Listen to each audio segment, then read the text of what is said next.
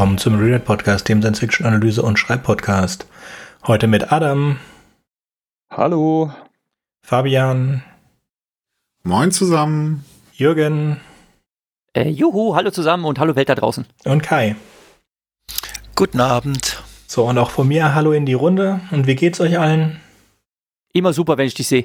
Ja. Dazu das kommen wir Leben später geht noch. weiter. Das Leben geht weiter. Und Fabian, Adam, euch geht's gut? Uns geht's auch Ja. gut. Unser Leben ist ein bisschen schneller heutzutage als dieser Film, den wir gleich besprechen werden. Ja. Super Kann jetzt gar nicht so langsam. Was? Okay, aber wir wollten jetzt über den Roman sprechen und dann über den Film, oder? So, dann fangen wir mal an. Puh. Wir wollen heute sprechen über den Roman Das Picknick am Wegesrand und den dazugehörigen Film mit dem Namen Stalker. Stalker, genau. So spricht man das aus. Nicht Stalker. Stalker. und ich werde einmal nicht versuchen. Gehen wir direkt in die Materie. Und ähm, Fabian, Also es geht auf jeden Fall um zwei Autoren heute, Arkadi und Boris Strugatsky.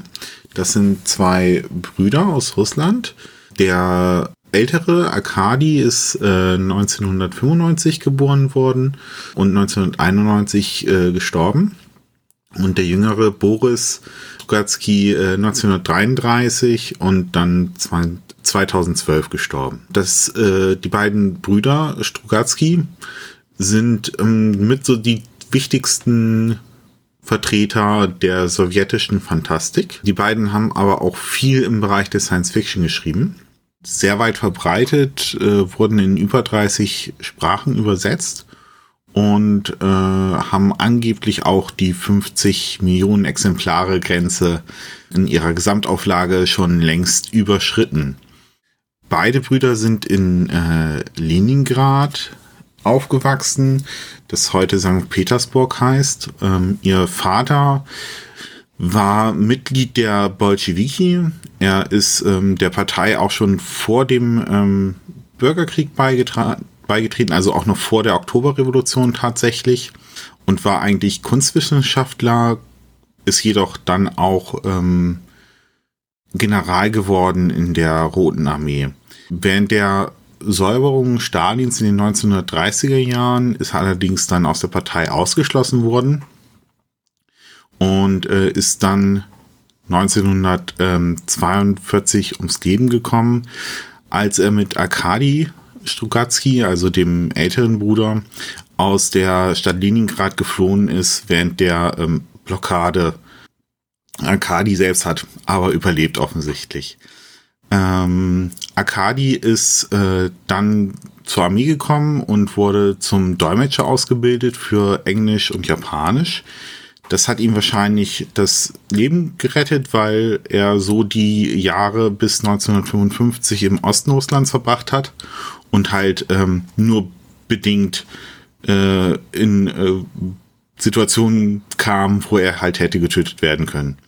Sein äh, jüngerer Bruder Boris befand sich während der Blockade dann in äh, der Stadt zusammen mit seiner Mutter, äh, Alexandra Litvincheva. Und ähm, die beiden haben auch den äh, Krieg dann überlebt, Leningrad, und haben die Stadt verlassen später während des Krieges.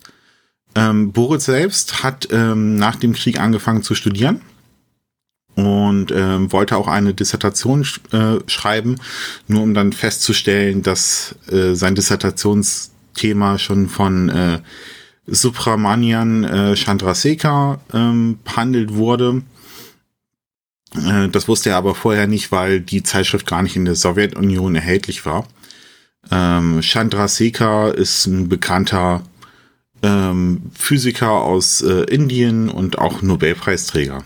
Also den kennt man auch dann so. Und äh, tatsächlich hat dann ähm, Boris Stugatsky als Programmierer gearbeitet. Die beiden haben äh, zu schreiben angefangen und dann tatsächlich äh, Ende der 50er Jahre ihre Berufe ähm, angefangen aufzugeben. 1964 dann vollständig und haben nur noch äh, vom Schreiben gelebt. Äh, es sind zahlreiche Bücher entstanden. Viele davon sind äh, Bücher, die als Allegorien auf den Kommunismus zu lesen sind, auf den Sozialismus zu lesen sind. Ähm, da sie in der Sowjetunion geschrieben haben, mussten sich beide natürlich auch ähm, mit der Zensur herumschreiben, gerade ja auch, weil sie halt Allegorien auf den Sozialismus geschrieben haben. Viele Bücher ähm, konnten allerdings auch erscheinen. Dabei ähm, haben die sich an äh, russischer Erzähltradition und Märchentradition äh, orientiert und das Ganze mit ähm, Science Fiction gemischt. Allerdings haben sie den Schwerpunkt da nicht so stark auf ähm, Technik gelegt, sondern eher auf psychologische Dimension, äh, menschliche Dimension. Ähm, deswegen kann man die auch eigentlich mehr so dann in den Bereich halt der Fantastik einordnen in vielen Bereichen. Ähm, und äh, wenn man halt diese Unterscheidung treffen möchte, so in die Richtung Soft Science Fiction. Zu den bekanntesten Werken gehören äh, die Bücher, Geschichten äh, im Mittagsuniversum beziehungsweise im Wandereruniversum die dann im 22. Jahrhundert spielen und dann tatsächlich auch eine Gesellschaft zeigen, wo die Menschen dann einen hohen gesellschaftlichen, wissenschaftlichen, technischen, zivilisatorischen Stand erreicht haben, so dass dann Geld seine Bedeutung verloren hat und dann sie im Grunde gezeigt haben, wie der Kommunismus wirklich aussehen sollte, wenn man das so sagen möchte, was dann natürlich im Grunde auch wieder dann eine Kritik ist am real existierenden Kommunismus. Aber das hat dann tatsächlich auch dafür, dass sie halt dann so gesagt haben, dass es halt äh, dann der Kommunismus der Zukunft ist, dass das halt dann auch erscheinen konnte und die Zensur dann da nicht besonders groß eingegriffen hat, wie bei anderen Geschichten von den beiden. Äh, deswegen auch gerade wegen der Zensur haben wir bei vielen ähm, Büchern mehrere Titel, mehrere Varianten, ganz unterschiedliche Editionen. Editionen, die dann zum Beispiel in der DDR erschienen sind, weichen ab von denen, die in der äh, BRD erschienen sind und ähnliches. Das werden wir dann auch gleich nochmal äh, bei ähm, Picknick am Wegesrand, wenn wir dann über das Buch näher reden, besprechen. Und ähm, das macht es natürlich dann auch etwas äh, schwieriger zu verfolgen, was ist jetzt ähm, genau alles von ihnen veröffentlicht, weil es halt so viel ist, was unterschiedlich ist.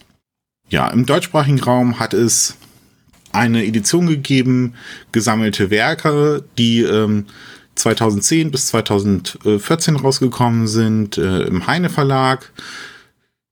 Da sind halt äh, nicht ganz alle Bücher, alle Veröffentlichungen, Geschichten von denen drin, aber die umfasst mit so die wichtigsten Erzählungen äh, von Strugatsky und das wäre dann halt so das erste, die erste Anlaufstelle für denjenigen, der sich für das Werk der beiden äh, Gebrüder Strugatsky äh, interessiert.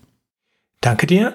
Damit wollten wir oder wollte Adam kurz etwas über die Namensgebung und die Aussprache sagen.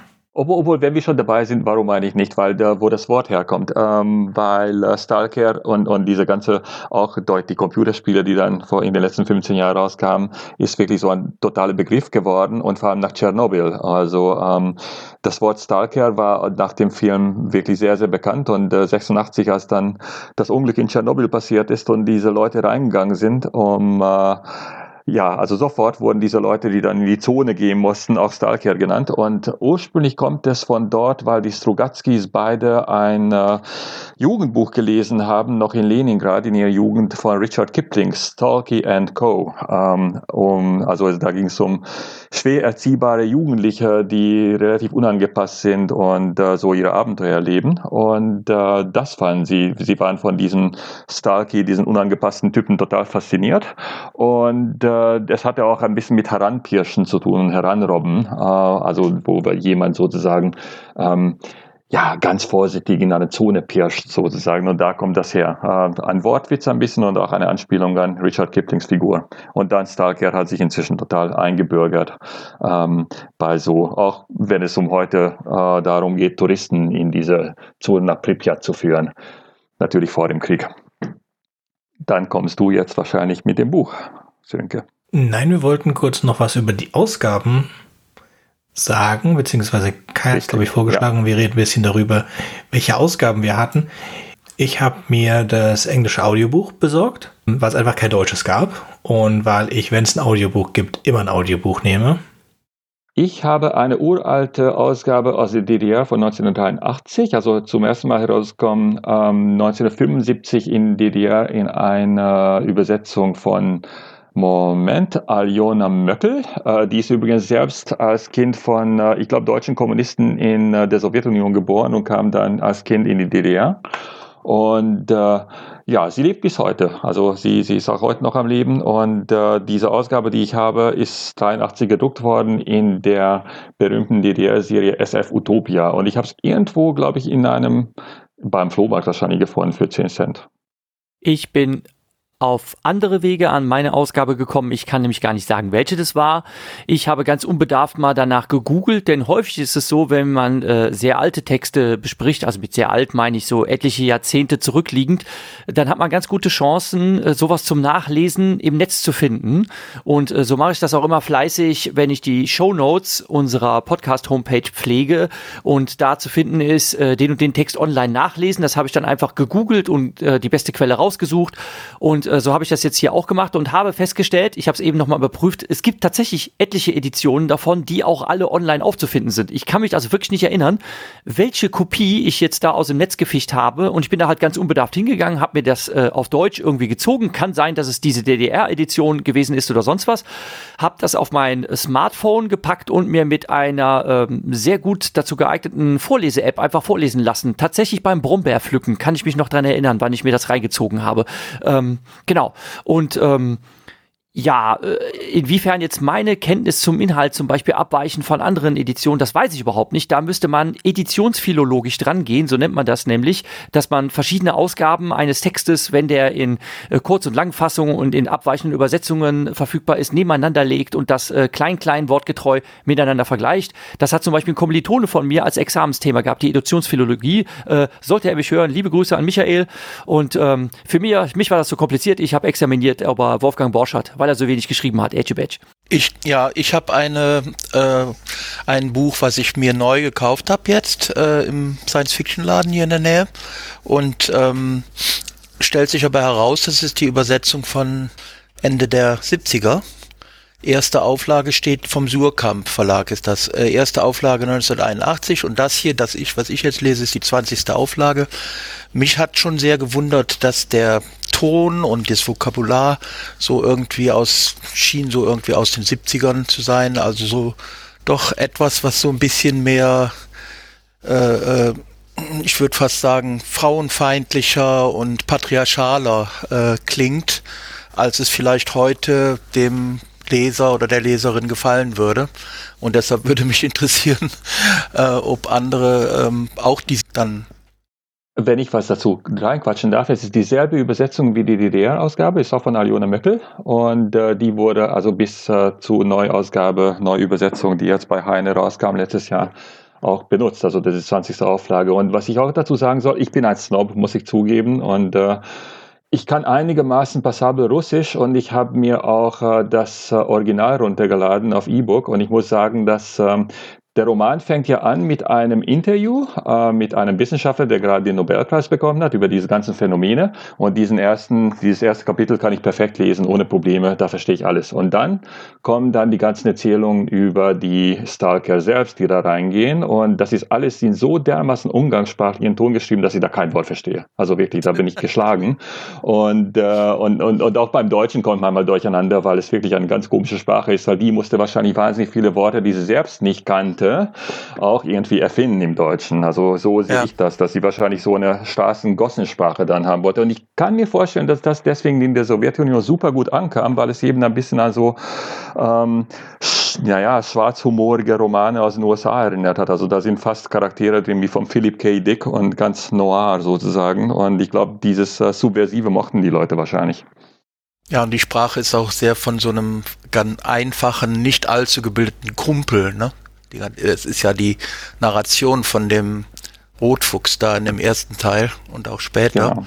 Und ähm, die, die, die Begriffe, die er benutzt und wie er dann immer rumschimpft über, über andere und insbesondere wie er über Frauen denkt, alle Frauen sind Mädchen und so. Also das ist irgendwie, ich hab, ich hatte mir vorgestellt, dass es vielleicht heute in einer aktuelleren Übersetzung da ein bisschen redigiert wurde. Und wollte nur mal hören, ob das irgendjemand so, ja. vielleicht die neuere Version so hatte. Also es gibt eine neue Version, wie gerade erwähnt, aber die hat wohl keiner von uns ja. oder Fabian. Ja. Hast du schon was gesagt? Hast du die neue Version? Äh, nee, habe ich nicht. Ich habe das Buch noch gar nicht gelesen, muss ah, ich gestehen. Dann, äh, dann haben wir, so Fabian hat das, hat die neue, Fabian wird die neue Version lesen und wird dann aus der Zukunft nicht, nicht sozusagen, nee, wir warten das jetzt nicht. Wir können jetzt auch leider nicht warten, das zurückzustellen, bis Fabian das Buch eventuell gelesen hat. Aber vielleicht können wir in irgendeiner anderen Folge mal darauf zurückkommen. Ja, aber ich möchte gerne die Gelegenheit äh, nutzen und kurz auf das äh, Tor-Gewinnspiel hinweisen. Äh, Tor verlost nämlich bis zum 5.5. fünf Bücher von der neuen Ausgabe. Da mache ich mit und hoffe, dass ich so auf mein Exemplar komme. Ja, da mache ich auch mit, aber ich befürchte, dass mich gerade mal gucken, dass das hier gar nicht vom 5.5. rauskommt. Das kommt so, natürlich also am die, die, das ist natürlich schade. Der Hinweis ist an uns andere dann. Der, der Hinweis ja. von Fabian ist an uns andere. So, also ja. das, das, vielleicht geben wir es einfach diesmal zum 5.5. frei. Falls ihr das zum 5.5. runtergeladen habt, habe ich mich dran erinnert, euch die letzten Sekunden noch Zeit ge zu geben, an dem Gewinnspiel teilzunehmen. ja, versuchen wir das mal, ob ich mich daran erinnere, in, äh, wenn es soweit ist. So. Darf ich dann überhaupt mal erzählen, worum es geht in dem Roman? Wow, also ich wollte dich so gerade bitten. Ich wollte abweichen. dich ja, gerade bitten. Vorgedrängelt, ne? Ja. Dann bemühe ich mich mal darum. Also, der Roman, der auf Deutsch den Titel Picknick, Picknick am Wegesrand trägt, auf Englisch halt Roadside Picnic genannt. Und Adam, wie heißt der im Original? Wirklich Stalker? Oder so heißt der Film, aber wie heißt denn der nein, Roman? Nein, nein, nein, das heißt Picknick nach Aubergine. Also okay, Picknick also nach Aubergine, das heißt äh, Picknick am Wegesrand, genau. Okay, also tatsächlich sind die deutsche, der deutsche Name und der auch englische Name Roadside Picnic tatsächlich auch äh, wortgetreu dem Originaltitel.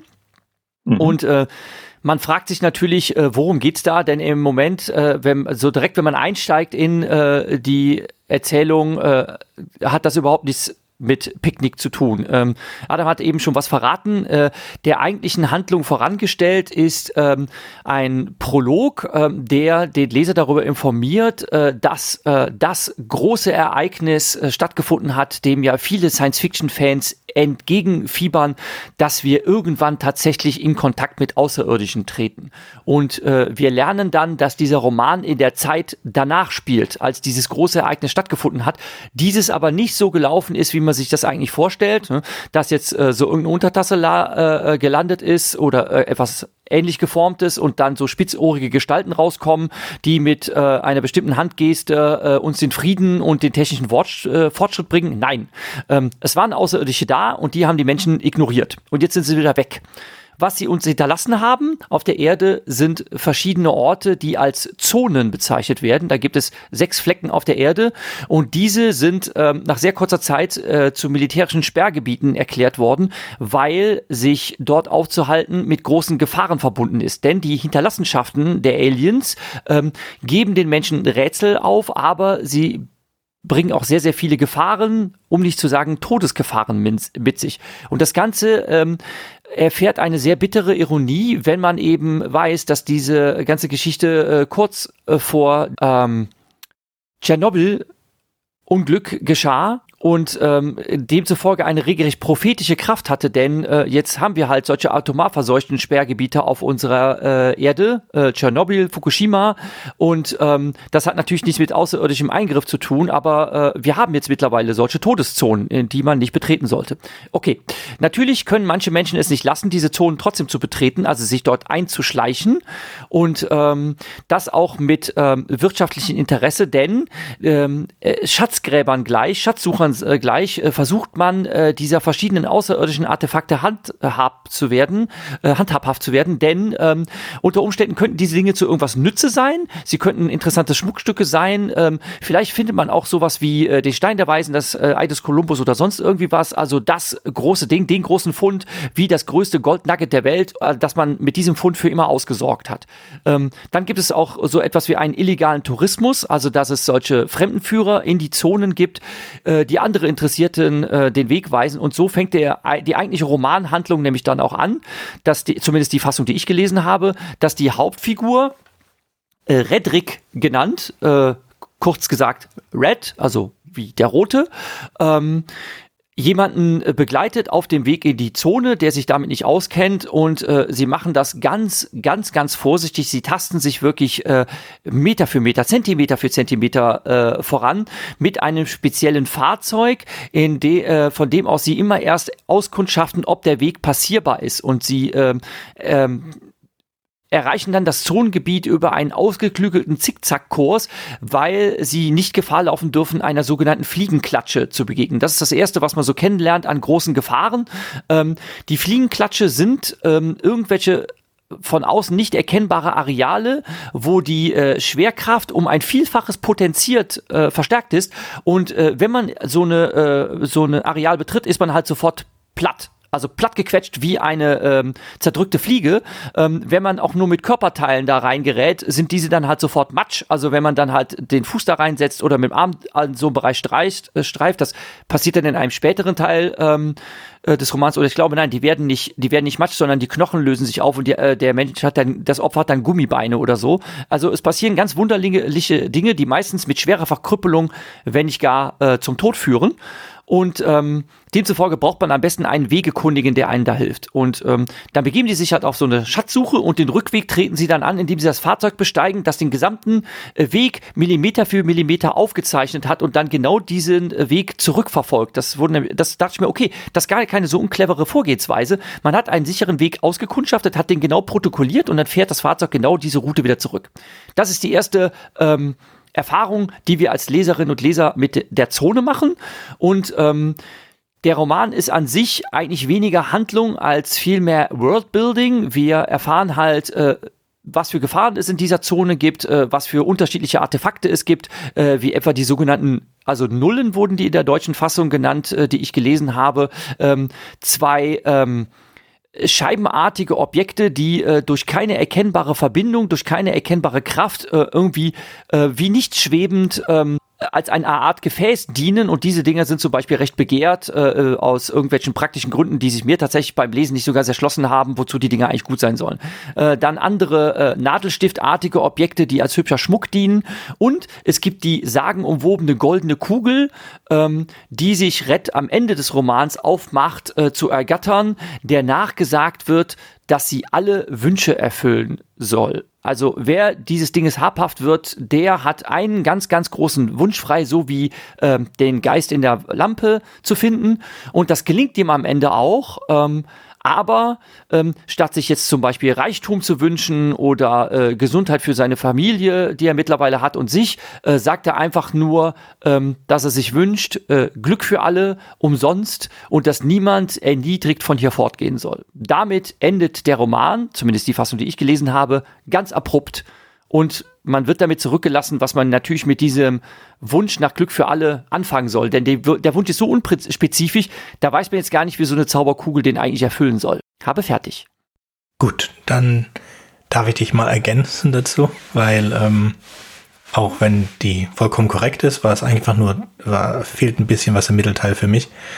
Also wie du schon gesagt hast, es sind äh, eigentlich mehrere Geschichten in der Wikipedia, in der englischen Wikipedia haben sie es in Sektionen aufgeteilt, vier Sektionen und den Anfang. In der ersten Geschichte, die äh, finde ich auch die spannendste, geht Red auf die Suche nach einer vollen Null oder nach einem vollen Empty, ähm, weil inzwischen arbeitet er äh, in einem in einem Institut und dort hat er einen hat er einen, einen Freund, ein Wissenschaftler und ähm, der würde gern so ein volles haben. Und dann gehen sie halt zusammen mit einem einer dritten Person, dem einzigen Freund, den Red wohl hat, und suchen das. Und ähm, es ist, gibt verschiedene Fallen und, und Red sieht eine Falle vor diesem vollen Empty, ähm, schafft es aber nicht oder vergisst seinen Freund zu warnen und der berührt dieses etwas, das wie Spinnenfäden aussieht und es passiert nichts. Und dann sind sie wieder draußen, alles ist erledigt. Sie, äh, sie haben sich auch geduscht, er hat das nochmal angeguckt. Und dann geht er einen trinken. Und während er einen trinken geht, äh, irgendwann kommt jemand mit der Nachricht rein, dass sein Freund gestorben ist und dann dreht er ein bisschen durch. Und das ist die erste Geschichte, auch die, die mir am besten in Erinnerung geblieben ist. Und ich finde, das hätte oder das funktioniert hervorragend auch als Kursgeschichte. Ähm, danach, und da könnt ihr mich korrigieren, weil es, bei mir ist es ein bisschen her, ähm, danach macht er etwas, für das er ins Gefängnis kommt. Und es gibt so ein auch fluchtartiges Segment, dass er seiner Frau etwas, äh, seiner Frau und seiner Tochter etwas äh, hinterlassen möchte. Oder ich, ja, ich glaube am, en am Ende des, der ersten Geschichte sagt ihm auch seine Freundin, dass sie, ähm, dass sie schwanger ist und dass das auf jeden Fall mutant wird, weil er immer in der Zone war. Und sie will das Kind aber auf jeden Fall haben. Und dann im zweiten sind sie, sind sie zusammen, das Kind ist geboren, das Kind hat auch, glaube ich, was. Und am Ende dieser Geschichte wird er äh, da die ganze Zeit solche Artefakte aus der Zone verkauft, ins Gefängnis gebracht. Ähm, dann passiert etwas, wo er nicht die Hauptfigur ist, das ich jetzt total verdrängt habe. Und in der letzten Geschichte, nachdem er aus dem Gefängnis raus ist, ist er auf der Suche nach diesem Gold Nugget, der goldenen Sphäre, die Wünsche erfüllt. Und dazu hat er ein Opfer dabei, weil um zu dieser dahin zu kommen, braucht man jemanden, den man opfert, indem man ihn durch den Meat Grinder schickt, ähm, bevor man dann in der Lage ist, dahin zu kommen. Und äh, er ist wohl gezwungen, dahin zu gehen, um etwas zu erfüllen für einen seiner der äh, Sucher, der der erfolgreicher ist als er. Und äh, er hat sich dann gemeinerweise den Sohn ausgesucht davon. Ähm, ja. Und das ist auch eine ziemlich nette Kurzgeschichte. Ich fand es komisch, dass das als, ähm, dass das zu einem Roman zusammengesetzt worden ist. Ah, ich fand es nicht komisch. Es, es sind für mich einfache Geschichten, die es auch sinnvoll macht, darüber nachzudenken, dass sie von verschiedenen Personen geschrieben worden sind, um dann sie zusammenzusetzen zu einer großen Geschichte. Ich finde den Ton sehr passend und hat mir sehr gut gefallen. Ich fand das äh, sehr schön. Ich bin ja eher der Fan auch von kürzeren Texten und das passt hier hervorragend. Hat mir sehr gut gefallen.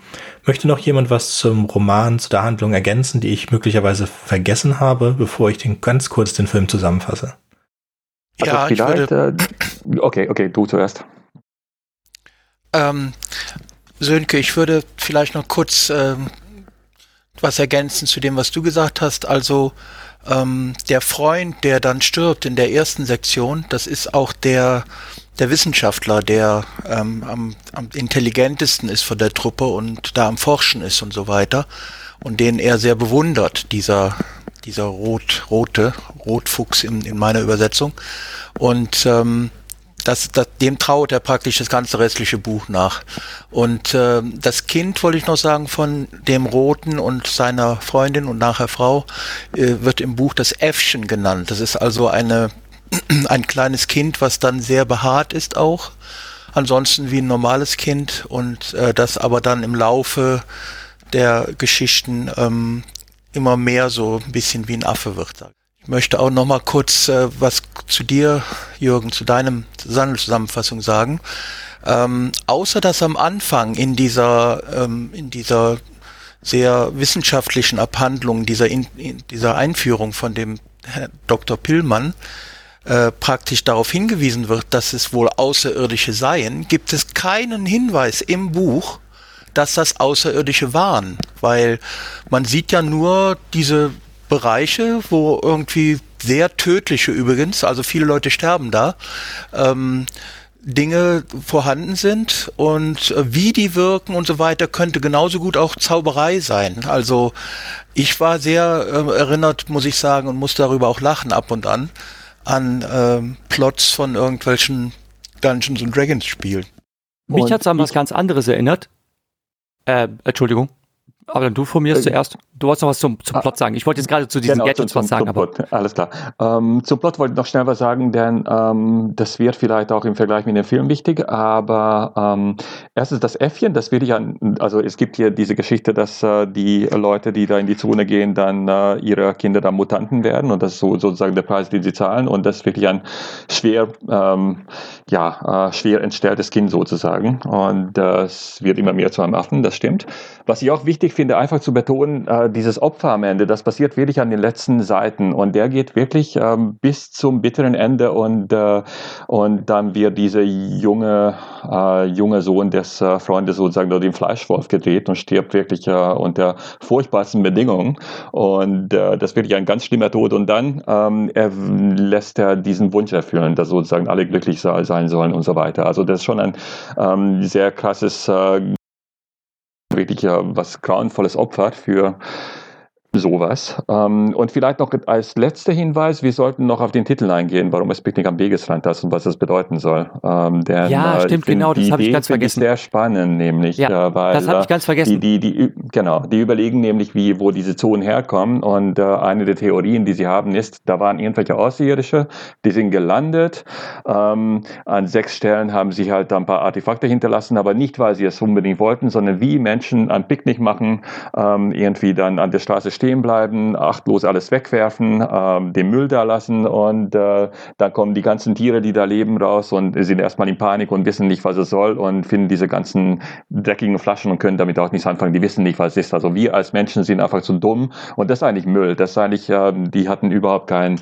keinen Zweck, sondern äh, diese Artefakte sind einfach da, ohne dass sie Sinn und Verstand hätten, sondern eher zufällig. Könnten auch praktisch Spielzeug sein. Ja, das wollte ich, das wollte ich eigentlich auch erzählen. Das tut mir sehr leid, dass ich das vergessen habe, weil, weil ich diese Pointe in dem, in dem äh, Roman auch absolut einen Knaller fand. Ne? Also da waren Außerirdische da und die haben uns Menschen halt ignoriert. Ähm, da denkt man natürlich, okay, äh, wir sind vielleicht nicht würdig, dass die sich mit uns beschäftigen, weil wir ihnen nicht intelligent genug sind. Und dann einfach diese Analogie, naja, stellen wir uns vor, wir machen halt ein Picknick am Wegesrand und lassen unser Müll da liegen mhm. und dann kommen die Ameisen und anderes Getier gekrabbelt, Wesen, die so winzig und so nicht wichtig sind, dass wir Menschen sie gar nicht wahrnehmen. Und die krabbeln dann halt in so einer liegen gelassenen ähm, Fanta-Flasche rum und finden dann dieses Zuckerwasser und sind total äh, begeistert davon und es bildet sich eine Ameisenstraße, um dieses unfassbare Nahrungsmittel äh, dann da abzugreifen. Aber äh, die Ameise kann natürlich überhaupt nicht begreifen, ne? ähm, welche Existenz äh, dahinter steckt, dass da jetzt so eine Flasche mit Limonade rumliegt. Und diese Analogie, dieser, dieser Vergleich, der hat mich schon ziemlich geplättet, weil das einfach so, weil das einfach so treffsicher ist. Und da gibt es tatsächlich, Jahre später gibt es eine wunderbare Analogie. Ähm, zu diesem, äh, was, was dieser Roman beschreibt. Und das ist der Film, äh, der heißt auch tatsächlich Arndt mit Z hinten geschrieben. Äh, das ist ein Animationsfilm, wo es darum geht, äh, dass eine Schar zusammengewürfelter Insekten, unter anderem halt eine Ameise, sich auf den Weg nach Insektopia machen. Und dann kommt am Ende raus, äh, dieses Insektopia ist nichts weiter als ein Mülleimer, ein Menschenmülleimer ähm, an irgendeiner Parkbank. Äh, und da liegt halt alles mögliche Dre Zeug rum. Und das ist halt das absolute Paradies äh, für Insekten, weil da halt äh, Zuckersirup rumliegt und, und, äh, und sonstiges Zeug. Äh, und da sind die total begeistert von und sie begreifen natürlich überhaupt nicht, was das ist. Aber wir als Zuschauer begreifen das. Was die lustigen Gadgets und was man damit vielleicht alles machen könnte anbetrifft, hat mich das zuerst an etwas anderes erinnert. Und zwar an die Travis Chase Series von Patrick Lee. Ähm, das hat äh, auf Deutsch hat das viel knackigere Titel wie zum Beispiel Labyrinth der Zeit oder äh, Zeitpforten oder sonst was. Und äh, da habe ich schon in früheren Podcast-Folgen von geschwärmt, weil ich diese Idee so cool fand.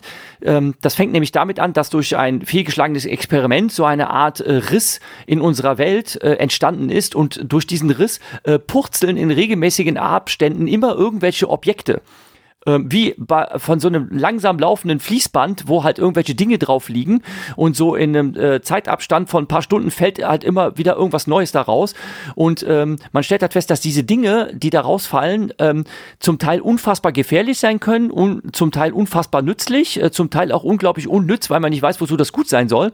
Und ähm, es wird dann eine eigene ähm, ja, so ein Geheimlabor ähm, entwickelt um diesen äh, Breach herum, äh, die diese Sachen untersuchen, katalogisieren und tatsächlich vor der gesamten Welt in Verschluss halten, weil das eben so eine große Gefahr birgt. Und ich fand die Idee einfach so cool, dass man sich eine Welt ausdenkt, in der durch irgend so äh, Riss äh, die ganze Zeit irgendwelche coolen Gadgets auftauchen und das quasi alles mögliche ist, was das für Dinger sein könnten. Und da waren halt, also der Autor Patrick Lee war da einfach unglaublich fantasievoll, was er sich dann für irgendwelche äh, Gadgets und Objekte hat einfallen spoilern lassen. Äh, die ersten zwei Teile dieser Ch Travis Chase Series, Travis Chase ist halt die Hauptfigur dieser Reihe. Die ersten zwei Teile sind wirklich ziemlich, ziemlich cool und leider im dritten Teil stürzt es dann leider komplett ab, ähm, als dann so der Payoff kommt, dass man weiß, was dahinter steckt und so weiter. Das fand ich sehr enttäuschend. Ich hätte irgendwie lieber was viel Originelleres gehabt. Hat mich leider sehr enttäuscht, aber die ersten zwei Teile kann ich sehr empfehlen. Kommt natürlich die aber die, aber die sind dann, dann doch später gekommen, oder? Haben die Autoren vielleicht dann doch ein bisschen abgeguckt, weil das klingt wirklich sehr ähnlich. Nee, es ist total. Also es ist nicht der Payoff der Geschichte, also die, die, wie in, wie im Picknick am Wedesrand ist die Geschichte um diese Zone herum. Ähm, nur werden die Devices hier viel mehr verwendet als in äh, Picknick am Wedesrand. Aber es ist auch so, dass am Ende rauskommt, das ist nicht der Payoff, deswegen kann man das sagen, auch wenn es ein Spoiler ist, dass das tatsächlich Zeug von irgendwelchen Außerirdischen ist, äh, das kaputt ist und das da transportiert wird und das dann einfach rausfällt und das interessiert die nicht, weil es ist halt wirklich e-, egal, ob da jetzt ein paar Ameisen an dem Zuckerwasser lecken oder nicht das spielt für die keine große Rolle. Also die, dieses Portal öffnet halt deren Transportsystem und da fallen halt ein paar kaputte Items raus und die interessiert das nicht großartig. Das meiste davon ist absoluter Dreck, aber ein paar von den Sachen funktionieren noch, wie wir sie halt verwenden können. Also es ist sehr, sehr, sehr nah dran an der Idee von Picknick am Wedesrand deswegen bin ich mir 100% sicher, dass er das vorher gelesen hatte. Aber von der Geschichte her ist es was ganz anderes. Es ist ein actiongeladener, äh, James Bond-mäßiger, schöner Sci-Fi, ähm, leicht, wegle leicht weglesbar, auf jeden Fall eine Empfehlung, 100% mit Jürgen bei dem, ähm, hat aber philosophisch jetzt nichts großartig, was komplett genau, anders ist bei äh, Picknick am Wegesrand, der dieses, dieses Szenario komplett eigentlich ganz andere Sachen aufmacht, bevor wir jetzt kurz zum Film kommen. Da ist es diese, diese Jesus-Analogie ist in beidem drin, ganz eindeutig in, im Buch sowohl als auch im Film und diese Idee dieser verbotenen, zerstrahlten Zonen, also es ist entweder nach Krieg oder nach einem Atomunfall und so weiter. Das ist da alles ähm, viel stärker betont als in diesen anderen Geschichte. Ja. Sorry, Kai. Ähm, noch ganz kurz, ähm, es gibt ja auch einen neueren Film, finde ich, der sehr ähnliche äh, Prämisse hat und auch ähnlich, teilweise ähnlichen Ablauf. Das ist dieser Film mit Natalie Portman, ist auch eine Verfilmung von einem Buch. Annihilation. Mhm. Ich weiß nicht, ob den jemand gesehen hat, der ist Netflix. Ja, ja. habe ich vor kurzem gesehen. Ja, ja das ist korrekt. Ja. Das geht auch in die Richtung. Auch da geht es um was. Es geht mir auch da ins Philosophische. Ist, glaube ich, der erste Teil von einer Trilogie. Ja. The Reach, ja. Reach-Trilogie. Ja. Genau. Ähm, aber da, ich habe die Bücher nicht gelesen, ich habe den Film gesehen, fand ihn nett, habe das Ende nicht kapiert, habe das Ende nochmal geguckt, habe es immer noch nicht kapiert, hatte keinen Bock mehr und ja. Gebt dir recht, Sönke, genauso habe ich das auch empfunden. Nett, aber irgendwann wird es mir zu krude und mit ja. dem Schluss konnte ich auch nichts anfangen. Habe also dann leider so, so nach hinten raus enttäuscht. Ich hatte halt einfach nicht den Bock, dann auf YouTube zu gehen und zu schreiben, Natalie Portman Film Explained, ich habe jetzt vergessen, wie der hieß, ähm, um mir dann von jemandem erklären zu lassen, der äh, mehr darüber nachgedacht hat, um was es in dem Film gehen könnte. Und das mache ich normalerweise. Das heißt, war nicht so toll. Aber äh, Annihilation heißt der Film. Mhm. Aber, ähm, aber jetzt, zu die, das möchte ich kurz nochmal ganz kurz hervorheben, dass man es nicht versteht, dass die Leute, die da mitmachen, dass die da agieren und so, das auch nicht verstehen. Und eigentlich die vom Dr. Pillmann ist ja auch nur eine Interpretation. Ähm, das finde ich, ist das ein ganz wesentliches Teil von dieser äh, Romanidee und dann glaube ich auch in dem mhm. Film. Ähm, hier wird eine Geschichte erzählt, die hat kein Happy End oder irgendwie sowas. Es ist einfach irgendwas passiert und alle sind sich unsicher und verstehen das nicht so ganz und machen das Beste raus, was sie können oder eben nicht. Und das war, glaube ich, damals auch, ähm, zumindest für den Westen, war das sehr ungewohnt. Ganz ehrlich, es war auch für die sowjetischen und die russischen, die, die, für die Leser im Ostblock war es auch äh, super wichtig, weil äh, äh, man muss sich einfach mit der Realität in diesem Land auseinandersetzen, das einfach immer absurder wurde. Und das ist kein Wunder, dass Anfang der 60er rauskam, äh, also nach Krieg, nach Stalinismus und äh, die sind in dieser Diktatur gefangen und äh, das alltägliche Leben ist einfach völlig absurd gewesen und wurde immer absurder. Also kein Wunder, dass da alle Kafka gelesen haben und, und die Strugatsky so kultig wurden, weil weil, weil es immer mehr um diese extremen, unerklärlichen Sachen ging und eigentlich wie die Menschen damit einfach sich abfinden, einfach und sich in, in ihr Schicksal fügen und manchmal darüber nachdenken, aber keiner will es irgendwie alles in Frage stellen, weil man sowieso nicht bessern kann. So. Aber Adam, Adam, dieses war doch in den 70ern, oder? Picknick am Wegesrand. 72, oder? Mal gut, genau. Okay, 72, erstes ja. Mal in Deutsch, 77. Ähm, von der Geschichte her, also ich finde jetzt, ich liebe Kafka, also nicht alles, aber ich liebe das Schloss und ein paar andere Sachen auch. Und diese Kafkaeske Sachen, die finde ich auch sehr schön. Ich finde, es ist, ähm, ja, es geht in die Richtung, ist es aber, es hat schon sehr viele geradlinige Story-Elemente. Also wir haben hier ähm, er wird, seine Freundin ist schwanger am Ende der ersten Geschichte und das Kind wird geboren, dann in der Mitte und er ist der, äh, der absent Father, der abwesende Vater. Und in der letzten Geschichte, sein ursprünglicher Wunsch, was wir noch nicht gesagt haben, ist, er will eigentlich seine Tochter heilen. Aber den Wunsch, den er am Ende übernimmt, ist eigentlich der Wunsch des jungen Mannes, der in den Meat Grinder, in den Fleischwolf geschubst wurde. So, ähm, damit würde ich jetzt ganz kurz zum Film kommen und den Film zusammenfassen. Der ist anders. Und zwar hatte ich so das Gefühl, das ist so ähm, Jodorowskis Dune anders oder David Lynch Dune anders. Also das ist nur so am Rande, was mit dem Buch zu tun hat. Wir verfolgen einen Stalker und äh, einen Wissenschaftler und einen äh, Autoren, die alle in die Zone kommen wollen. Und vom Aufbau her haben wir ein, ein Prilud, wie er zu Hause ist mit seiner Frau und seinem Äffchen. Von, das Äffchen schläft am Anfang, dann sieht es nicht. Dann trifft er sich mit seinen beiden Auftraggeber. Es geht in die Zone. Wir sind dann eine sehr, sehr lange Zeit in der Zone und erreichen irgendwann in der Zone ähm, ein, ein Gebäude. Und in diesem Gebäude fühlt sich dann der auf einem sehr engen Raum dann der Hauptteil des Gesprochenen statt und dann sind wir wieder zurück und dann passiert noch was mit der Tochter und dann ist der Film zu Ende. Bevor wir jetzt äh, diese diese Prelude und das After, die haben viele Andeutungen an den Roman. Das heißt, dass Sachen aufgegriffen werden aus dem Roman, wie dass seine Frau sagt, er war im Gefängnis und er ist gerade erst wieder raus und er soll nichts Dummes machen, sonst geht er wieder rein und sonst sind sie ohne ihn und so weiter. Solche Sachen passieren in diesem Anfang mit der Familie und diesem Ende mit der Familie. Die Geschichte, die zwischen dir drin ist, ist ganz grob die Geschichte, die letzte Geschichte aus dem Roman, wo er auf der Suche nach der goldenen Sphäre ist, die alle Wünsche erfüllt. Das ist aber in diesem Fall ein Zimmer und es funktioniert auch anders. Wo es im Roman nicht ganz genau erklärt wird, wie diese goldene Sphäre funktioniert, wird hier gesagt, dass es den innersten Wunsch einer Person erfüllt und das ist ein Problem. Ähm, und dann, dann kommt diese ganz andere Ebene drin, die nicht, und die wir jetzt gleich besprechen werden, die nicht im Buch vorkommt. Ähm, ich gehe noch ganz kurz mal ein bisschen in die, in ein paar optische Sachen, bevor wir nämlich in die Interpretation gehen müssen. Das hat dann mit der Zusammenfassung nichts zu tun. Ich kann zwar kurz damit anfangen, aber ich würde es dann euch auch überlassen. Ähm, die drei Männer sehen relativ identisch aus. Sie sind dünn, groß gewachsen, haben sehr wenig Haare und man könnte sie auch, das ist schon fast Interpretation, man könnte sie als Aspekte einer Persönlichkeit sehen. Ähm, der offizielle Grund, warum der Autor rein möchte, ist, weil er, weil er seine Kreativität verloren hat und er möchte die einfach wieder haben. Der offizielle Grund, warum der Wissenschaftler rein möchte, ist, weil er den Nobelpreis haben möchte.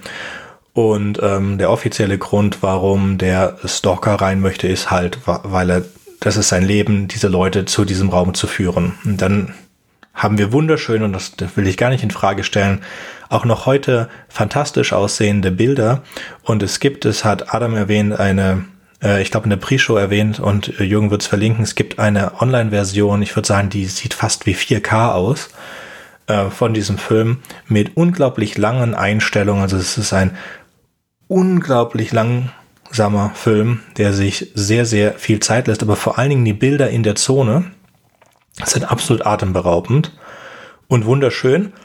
Man braucht sie nur nicht für den Film, da wirklich der Text am Anfang und direkt am Ende ist und mittendrin hat man einfach nur diese, diese Bilder von der Zone, die einem überhaupt nichts sagen, wenn man das Buch nicht gelesen hat. Weil äh, sie, sie sagen mal ein, zwei Sätze, dass es da gefährlich ist, aber es sieht überhaupt nicht gefährlich aus. Und es gibt dann auch hinten rauf den Satz, er würde gerne seine Frau und seine Tochter in die Zone bringen und da mit ihnen leben. So, was ich jetzt ganz interessant fand, ist, dass der Anfang ist in schwarz-weiß oder in Sepia, kommt drauf an, welche Version man guckt, dann ist alles in der Zone ist in Farbe und zwar in wirklich fantastischer Farbe mit mit äh, Träume und sowas sind wieder schwarz-weiß und bestimmte Sachen auch, aber der Großteil von allem, was in der Zone passiert, ist in Farbe. Und das Ende, wo sie wieder raus sind in der realen Welt, ist wieder schwarz-weiß, außer wenn seine Tochter im Bild ist. Also wenn das Äffchen im Bild ist, es kommt ja auch aus der Zone und das ist Interpretation.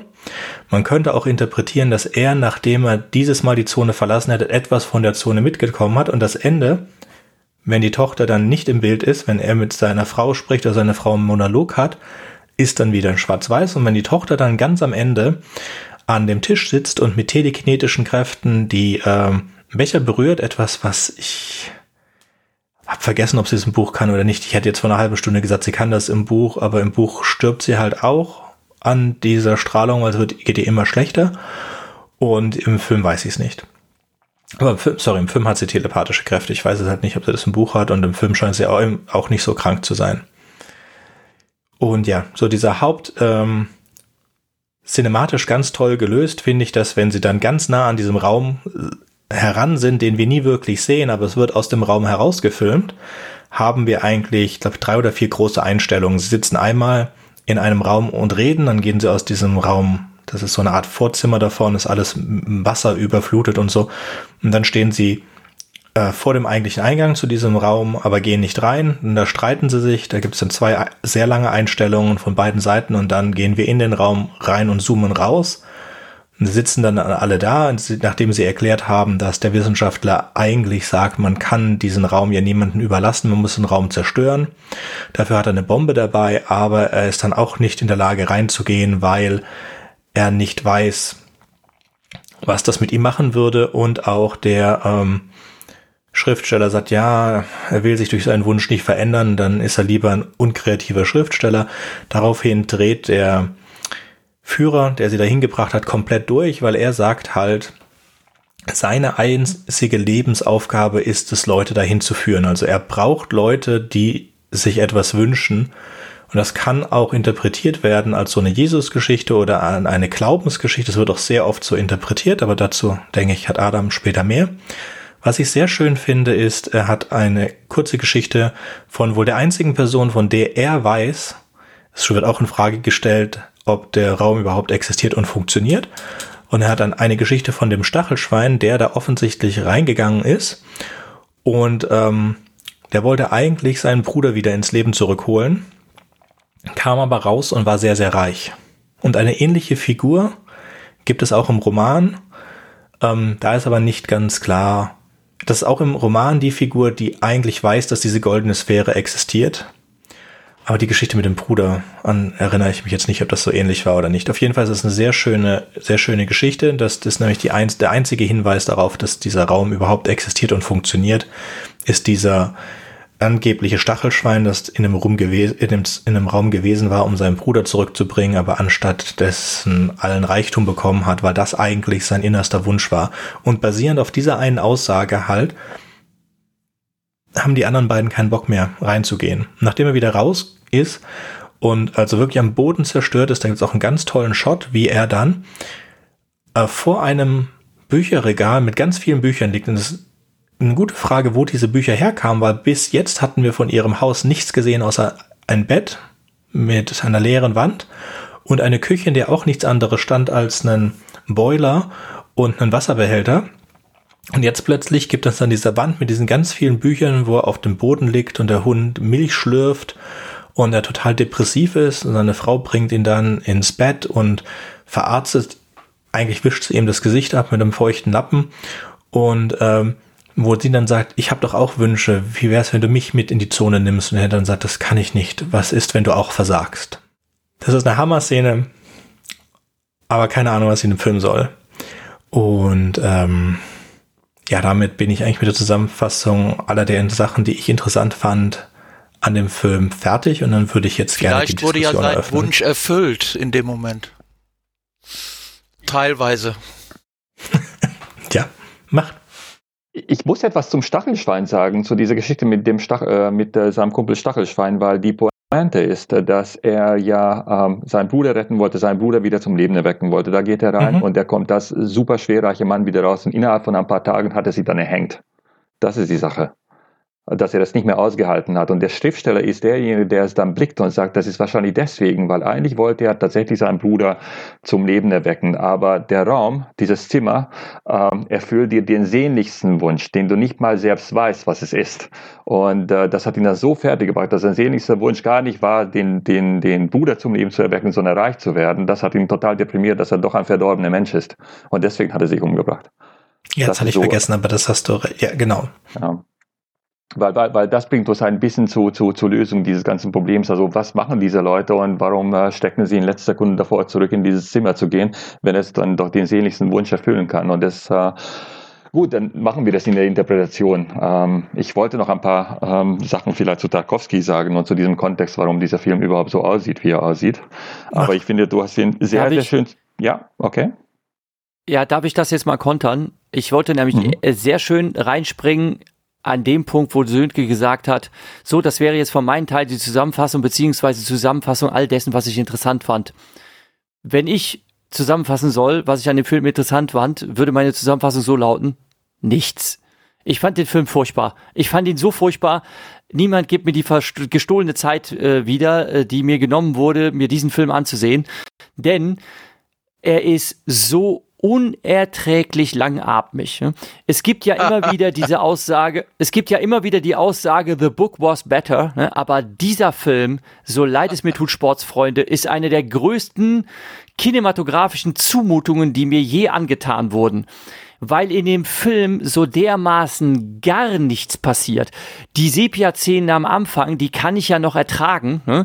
ähm, weil durch dieses Schwarz-Weiß-Bild und die Tristesse und dann haben wir wenigstens noch Bühnenbild. Ne? Es hat zwar so ein bisschen was an, ähm, es hat so ein bisschen was äh, Charles Chaplin Modern Times mäßiges, weil alles ähm, äh, so so so unglaublich trashige Pappkulissen sind. Ne? Ähm, und dann ähm, sieht man diesen militärischen Absperrbereich, äh, wo sie dann mit so einem Jeep über so eine Schiene knattern und dann steigen sie auf so eine drei, mutterbetriebene äh, Dreisine und fahren damit in die Zone rein. Also bis dahin kann ich mir das alles gefallen lassen. Und dann, wo ich mir denke, okay, der Film hat bis hierhin gebraucht, so ein bisschen Fahrt aufzunehmen und dann wird noch Tempo rausgenommen. Und dann kommen die an in der Zone und das Einzige, was dem Auge wohltut, ist, dass man auf einmal sattes Grün sieht. Ganz, ganz viel Grün. Und man sieht so ein bisschen Ruinen. Und dann passiert stundenlang nichts. Und wenn ich das okay, mit dem Roman vergleiche uh, und jetzt denke gut. und jetzt denke und jetzt denke, boah, jetzt kommen diese ganzen krassen Todesfallen, ne? Und jetzt kommen, ähm, jetzt finden die halt irgendwelche komischen Dinge und fragen sich, was ist das und so weiter. Und da passiert nichts. Es passiert überhaupt nichts. Minutenlange Einstellungen, Kamerafahrten, Stillstandskamerafahrten, äh, Kameraeinstellungen, wo man gar nichts, gar nichts sieht. Ne? Und dann denke ich mir so, boah, okay, ich hab's verstanden. Da ist eine Ruine, da ist Nebel auf der Wiese und könnte jetzt mal bitte was passieren. Das Einzige, was die machen, um sie voranzutasten, ist, dass er Schraubenmuttern in, in Socken oder in irgendwelche Tücher dreht und die vor sich hinwirft, ähm, um zu gucken, ob das Gelände passierbar ist. Und das ist das Einzige, was passiert. Es ist so furchtbar. Ich habe den okay, Film mit denke, doppelter Geschwindigkeit. Das haben wir jetzt verstanden. Ich habe mit doppelter Geschwindigkeit geguckt okay, und der war immer noch langatmig. Sozusagen. Ja, okay. okay nee, ich muss euch das fühlen lassen. Das Schlimme ist, das langatmig zu erleben. Deshalb okay, werde ich jetzt langatmig darüber lamentieren. Okay, ist okay. Okay, aber ich, ich, ich erlöse euch. Okay, aber was wir vergessen das, hatten, ist, Adam, eine Sache hat man vergessen, wirklich. Mhm. Zwei Stunden 44 Minuten. Ja. Ähm, also die Version, die ich gesehen hatte, hatte zwei Stunden 37. Äh, zwei Stunden 44 Minuten kriegst du auf YouTube. Ja, hm. also dann, dann fehlt, da kann man mehr schneiden als acht Minuten. Also, ah, also keine Sorge. Okay. So, jetzt Adam. Ich, also ich finde oh, gar gerade, äh, dass man das nicht schneiden sollte. Ja, Fabian, genau. Also ich Adam, das nicht so Adam erzählen, der hat jetzt gerade Druck. ein bisschen, ein bisschen. Ich muss mich auch ein bisschen zurückhalten. Ähm, auf jeden Fall bin ich unter Adrenalin und äh, das sollte ich gar nicht sein bei so einem Film. Ähm, genau. Äh, das hängt, das ist eine super Sache, dass Jürgen das gesagt hat, weil es eine sehr wichtige Triggerwarnung ist. Man sollte nicht so reingehen in diesen Film, das guckt mir jetzt an und ziehe ich mir so nebenbei rein. Das geht einfach nicht. Ähm, ich kam ganz anders zu dem Film. Ich kam zu dem Film damals, ich habe es zuerst gesehen Anfang der 90er, da war ich so ungefähr 18 oder so. Und ähm, Ich habe den mir angetan, weil ich gehört habe, das sei ein ziemlich großer Klassiker des europäischen Kinos. Und äh, ich war interessiert an Tarkovsky. Also Tarkovsky war mir, äh, Andrei Tarkovsky war mir schon auf jeden Fall ein Begriff und ich wollte schon, mich hat schon interessiert. Und äh, ich bin mit Musa da reingegangen und das war, ich muss sagen, eines der größten Kinoerlebnisse meines Lebens. Und äh, ich habe den Film zweimal im Kino gesehen, einmal im Fernsehen und jetzt auf dem Laptop. Äh, die beiden Mal im Kino waren beide sehr kathartische Erfahrungen und absolut geil. Ähm, also wunderschöne Kinoabende, wo ich aber nicht unbedingt was verstanden habe. Das muss ich dazu sagen. Und jetzt war das erste Mal, dass ich auch das Buch kannte, die Buchvorlage. Und äh, das machte schon einen Unterschied, weil man dann tatsächlich die ganze Zeit im Hinterkopf hat, was hat es mit dem Buch zu tun und was hat es mit der Geschichte zu tun. Ich würde fast sagen, das ist ein bisschen ähnlich, wenn man äh, 2001 Odyssee im Weltraum als Film sieht und danach nach auch noch den Roman liest und plötzlich ergeben sich dann äh, doch Zusammenhänge, die man plötzlich versteht, die man im Film sonst nicht verstanden hätte. Aber ist egal. Also man sollte sich diesen Film nur angucken, wenn man wirklich die Muße dazu hat und wenn man wirklich sich diesem Film gänzlich übergeben kann. Ähm, Im Fernsehen äh, bei schlechter Qualität und äh, auch noch irgendwie, keine Ahnung, äh, synchronisiert, macht es gar keinen Sinn. Ähm, Im Kino, wenn man tatsächlich drei Stunden dafür hat und wirklich mental dazu fähig ist, dann ja, aber nicht jeden Tag. Also ich könnte es mir auch nicht jeden Tag angucken und es ist nichts, was man sozusagen nebenbei konsumieren würde. Aber ich bin hart gesotten. Ich habe mal einen acht Stunden langen ungarischen Film gesehen von Bela Tar, das namens Satans Tango und äh, da passierte noch weniger. Und, ähm, und das war vollkommen schwarz-weiß. Also ähm, es hängt davon ab, ob man es damit anfangen kann. Also kommen wir zu Tarkovsky vielleicht, weil er wirklich als ähm, ein der größten äh, Regisseure des 20. Jahrhunderts gilt, ähm, nicht nur von der Sowjetunion und von Russland, sondern auf der ganzen Welt.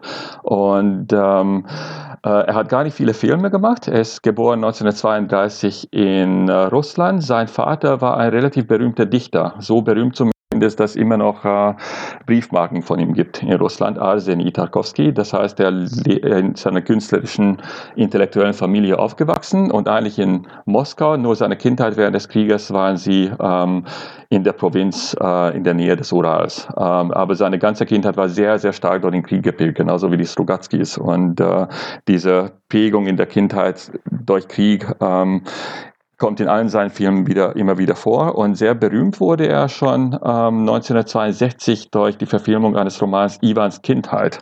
Und das geht um einen 11-, 12-jährigen Jungen, der in der Roten Armee ähm, dient. Und, ähm, und das ist schon ein Film, wo man schon, ähm, man muss den Kontext verstehen. Er kommt aus dem europäischen ähm, Filmtradition, wo damals Ingmar Bergmann und äh, Fellini und andere Autorenfilme gerade en vogue waren. Und äh, er war vor allem mit diesen Leuten in ähm, künstlerischen Dialog sozusagen. Aber schon in Ivans Kindheit gibt es diese atemberaubend, unglaublich schönen Szenen und äh, was bei ihm sehr typisch ist, dass immer wieder diese unglaublich schöne Naturszenen gibt, wo die, wo die Kamera minutenlang durch diese Landschaften fährt und was super wichtig ist, ist, dass es total subjektiv ist. Das ist eine subjektive Kamera, wo praktisch die Grenzen zwischen dem Menschen, dem Betrachter und äh, den Charakteren und der Natur komplett verschwimmen, weil es Tarkovsky immer darum geht, was geht in dem Menschen im tiefsten Inneren vor. Darum geht es in allen seinen Filmen.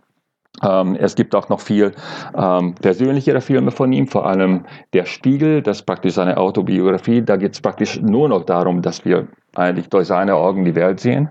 Ähm, aber er hatte auch schon eine frühere Begegnung mit Science Fiction gehabt, nämlich, nämlich hat er 1972 äh, mit einem auch relativ großen Budget Solaris von Stanislav Lem verfilmen dürfen.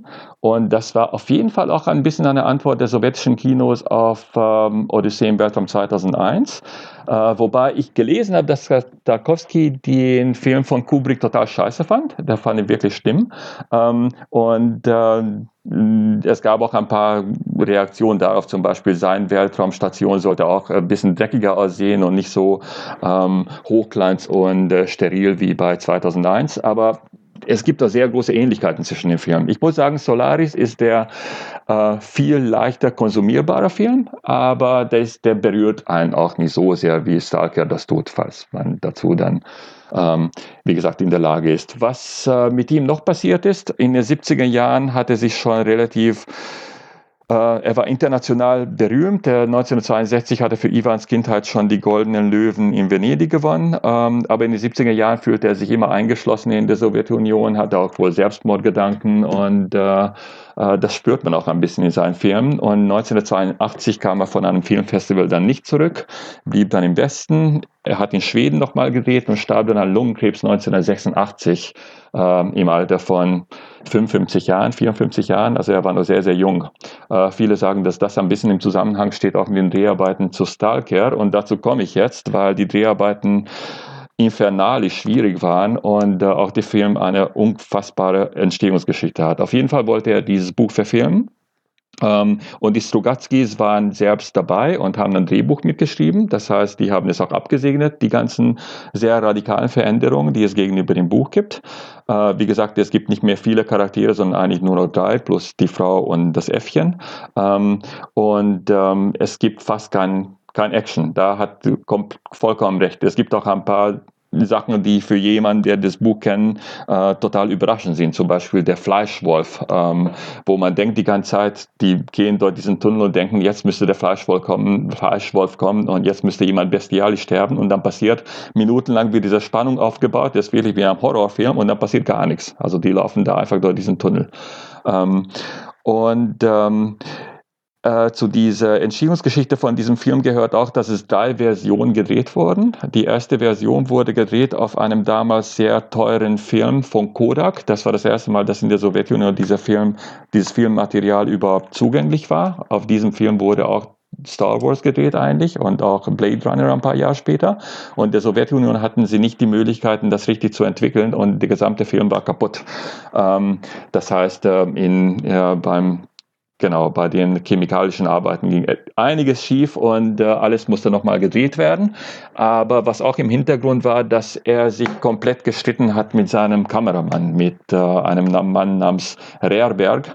Ähm, und ähm, es muss ein bisschen gewesen sein wie bei Apocalypse Now äh, von Francis Ford Coppola, dass da alles, alle sich nur noch ja, äh, gestritten haben und das muss ganz furchtbar gewesen sein. Dann wurde eine zweite Version geschossen, äh, den Tarkovsky aber so dermaßen schlecht fand, dass er wieder einen Kameramann entließ. Und dann kam ein letzter, dritter Versuch, dritter Kameramann. Da haben sie monatelang in Estland gedreht, in verlassenen ähm, Industrieanlagen. Und der Tarkovsky ist ein absoluter Perfektionist gewesen. Also bei ihm ist keine Bildeinstellung zufällig, sondern alles absolut geplant. Und er muss auch das gesamte, die gesamte Crew terrorisiert haben. Und äh, man muss, wenn man den Film sieht, muss man sich einfach das wirklich höllisch vorstellen. Die sind dann durch Gegenden gegangen, wo chemikalische Abfälle im Wasser lagen, in der Luft. Dann sind sie wirklich wochenlang durch die, diese nassen Räume gegangen und ähm, ja, es muss ganz, ganz schlimm gewesen sein für alle Beteiligten, aber rausgekommen ist dieser sehr poetisch angehauchte Film, ähm, der auch sehr prophetisch ist, weil es sehr, sehr an Bilder erinnert, wie wir es aus der Gegend von Tschernobyl kennen. Also sieben Jahre später nach diesem Film ist dann das Unglück passiert und seitdem ist diese Zone auch nach 20, 30 Jahren zugewachsen, genauso wie wir es in dieser Zone sehen, dass die Natur sich diese Zone wieder erobert hat. Und ähm, was auch schlimm ist, fast alle Beteiligten an diesem Film sind relativ jung gestorben. Also innerhalb von 15, 20 Jahren waren all diese Schauspieler, die man da sieht, tot und äh, auch ähm, alle, fast alle technischen Beteiligten. Also es muss viele sagen, dass da Chemikalien da waren, wo sie da durchgewartet sind, die nicht gesund waren. Es muss auch unglaublich gestunken haben. Und auch das gehört zum Kult von diesem Film. Ähm, Genau, zur Interpretation können wir später noch was sagen. Das Interessante ist, dass es eigentlich nur um drei Männer geht, die da durch die Gegend gehen, wo man nicht mal die Namen kennt. Es gibt den Stalker, es gibt den Wissenschaftler und es gibt den Schriftsteller. Und es gibt nicht wenige, die sagen, eigentlich kann man den Film viel besser ertragen, sogar wenn man Dialoge nicht hört, weil teilweise sind die Dialoge ähm, so sehr intellektuell und teilweise auch überzogen. Ähm, aber die stehen alle drei für also der eine steht für Wissenschaft, der zweite steht für die Kunst und der dritte steht für Religion. Und all diese Themen spielen bei Tarkovsky immer eine große Rolle, nämlich was mag die Kunst, wie kann man die Menschen berühren. Ähm, und darüber wird auch gesprochen, wie Film wie Musik und äh, vor allem die Musik einen berühren kann und man weiß einfach nicht warum, aber es ist äh, dieses Transzendentale, die alle drei suchen, vor allem der Stalker selbst und auch wohl Tarkovsky. Und äh, Genau, ich denke auch, dass Religion in diesem Film eine unfassbar wichtige Rolle spielt, was im Buch eigentlich kaum, kaum eine Rolle spielt. Und damit denke ich, habe ich zusammengefasst und äh, wir können dann übergehen in die Interpretation mhm. oder was auch immer. Ja. Ich, ich würde gerne kurz noch was zu Tarkovsky sagen. Mhm. Ähm, also ich habe nur Solaris von ihm gesehen und diesen Film. Ähm, und ich glaube, ich habe Solaris zuerst gesehen. Ähm, bei Solaris brauchte ich drei Anläufe, glaube ich, bis ich den Film bis zu Ende gesehen habe, weil, weil ich immer eingeschlafen bin in dem Film.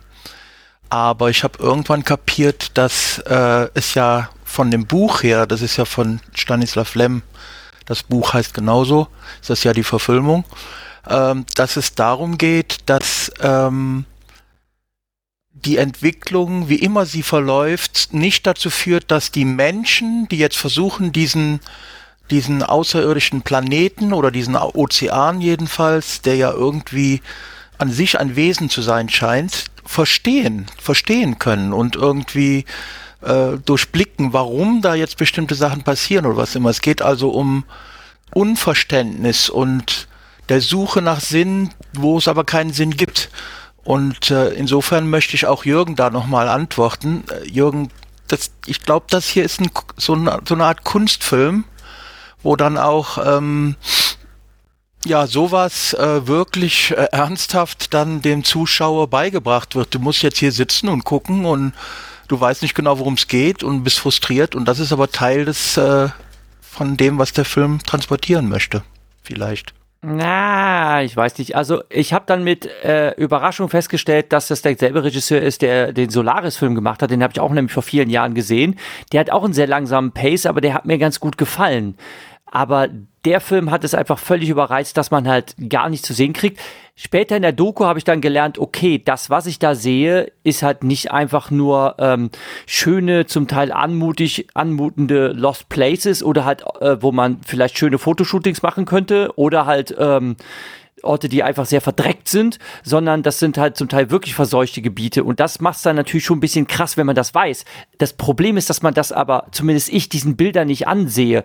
Also wenn ich jetzt ähm, so verwüstete Landschaften und äh, langsame äh, äh, Kamerafahrten von atomar verseuchten Regionen sehen würde, da kann ich mir einige andere Filme vorstellen, die irgendwie in ihrer Bildsprache viel besser das transportieren, wie etwa ähm, Blade Runner 2049 von Denis Villeneuve. Der ist in seiner Bildsprache viel gelungener, finde ich. Tut mir leid. Ne? Man hätte das anders Aber machen können. Was? Und wisst ihr was? Das 1979 und, und äh, unser und wie wir die Welt sehen, jetzt 2022 ist komplett anders. Also jetzt sind wir solche Sachen gewohnt. Und jetzt, wir kennen Tschernobyl, wir kennen Fukushima, wir kennen diese ganzen dystopischen Filme.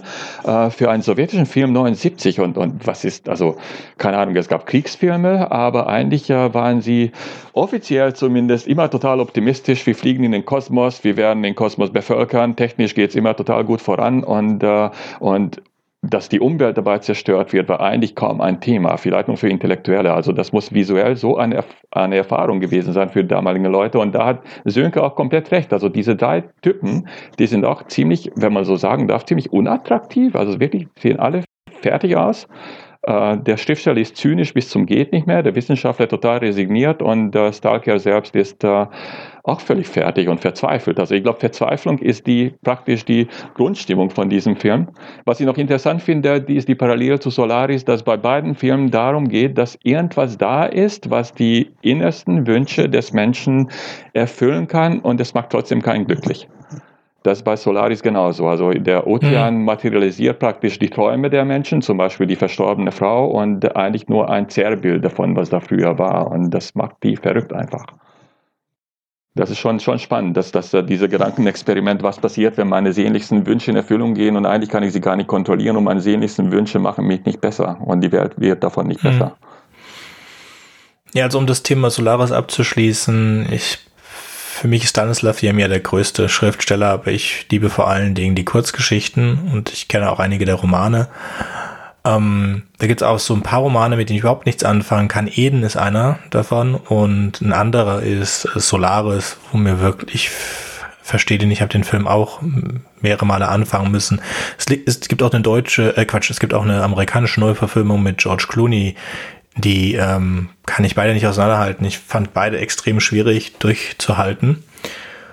Die philosophische Idee dahinter verstehe, aber das ist so wie bei mir und Schweigender Lämmer. Äh, ich habe es immer fünf Minuten vergessen, wie das ausgeht, nachdem ich mit dem Film fertig bin. Und genauso geht es bei mir Solaris. Ich kann mich einfach nicht erinnern. Ich erinnere mich so an erste Drittel ganz okay. Und, äh, und zwar vom, vom Buch und beide Arten, de, beide Versionen des Films. Und dann, ich weiß einfach nicht, wie es weitergeht. Ist ganz komisch. Aber wollen wir zu dem eigentlichen Thema der, der Sendung zurückkommen.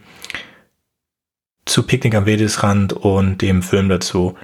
Ähm, also ich finde die Einstellung sehr poetisch und auch sehr lang. Ich unterschreibe absolut, dass es besser wäre, wenn da was passiert wäre.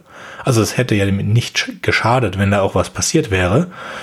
Ähm, und das, äh, ich, ich, ich bin mir da ehrlich gesagt nicht sicher, Sönke, ob äh, das wirklich gut gewesen wäre. Also der Film ist ja sehr kontemplativ, muss man einfach sagen. Und wenn da jetzt mehr passiert wäre, dann hätte das ja der künstlerischen Aussage von Tarkovsky im Weg gestanden. Tarkovsky hat ja, so wie ich das verstanden habe, ähm, auch von dem, was ich so gehört habe, ähm, hat ja irgendwie versucht, diese ähm, Natur einzufangen. Wirklich. Also diese Landschaftsbilder mhm. einzufangen. Und durch diese langen Kameraeinstellungen ähm, eine emotionale Verbindung zu diesen Einstellungen, äh, zu diesen Landschaftsbildern, zu dem, was wir dort sehen, herzustellen und einzufangen. Und wenn, wenn jetzt diese also mehr Handlung in dem Sinne ähm, dazugekommen wäre, also es schneller gegangen wäre, äh, dann wäre diese Verbindung, denke ich, zerstört gewesen. Also was er auf jeden Fall verloren hat, wie gesagt, ähm, ich hätte, ich hätte wahrscheinlich den Anfang und das Ende komplett gestrichen. Also ich sehe keinen großen Wert in die, außer dass es die Verbindung zum Buch darstellt. Diese Geschichte vorne, dass, äh, dass es so schwarz-weiß ist, dass er Leute trifft, dass er dann da reingeht. Also vor allen Dingen der Monolog mit der Frau, also die beziehungsweise der Charakter der Frau. Wenn man den Charakter der Frau gelöscht hätte, nicht weil sie eine Frau ist, sondern einfach das, was sie sagt, ist einfach extremes äh, Exposition und sonst nichts.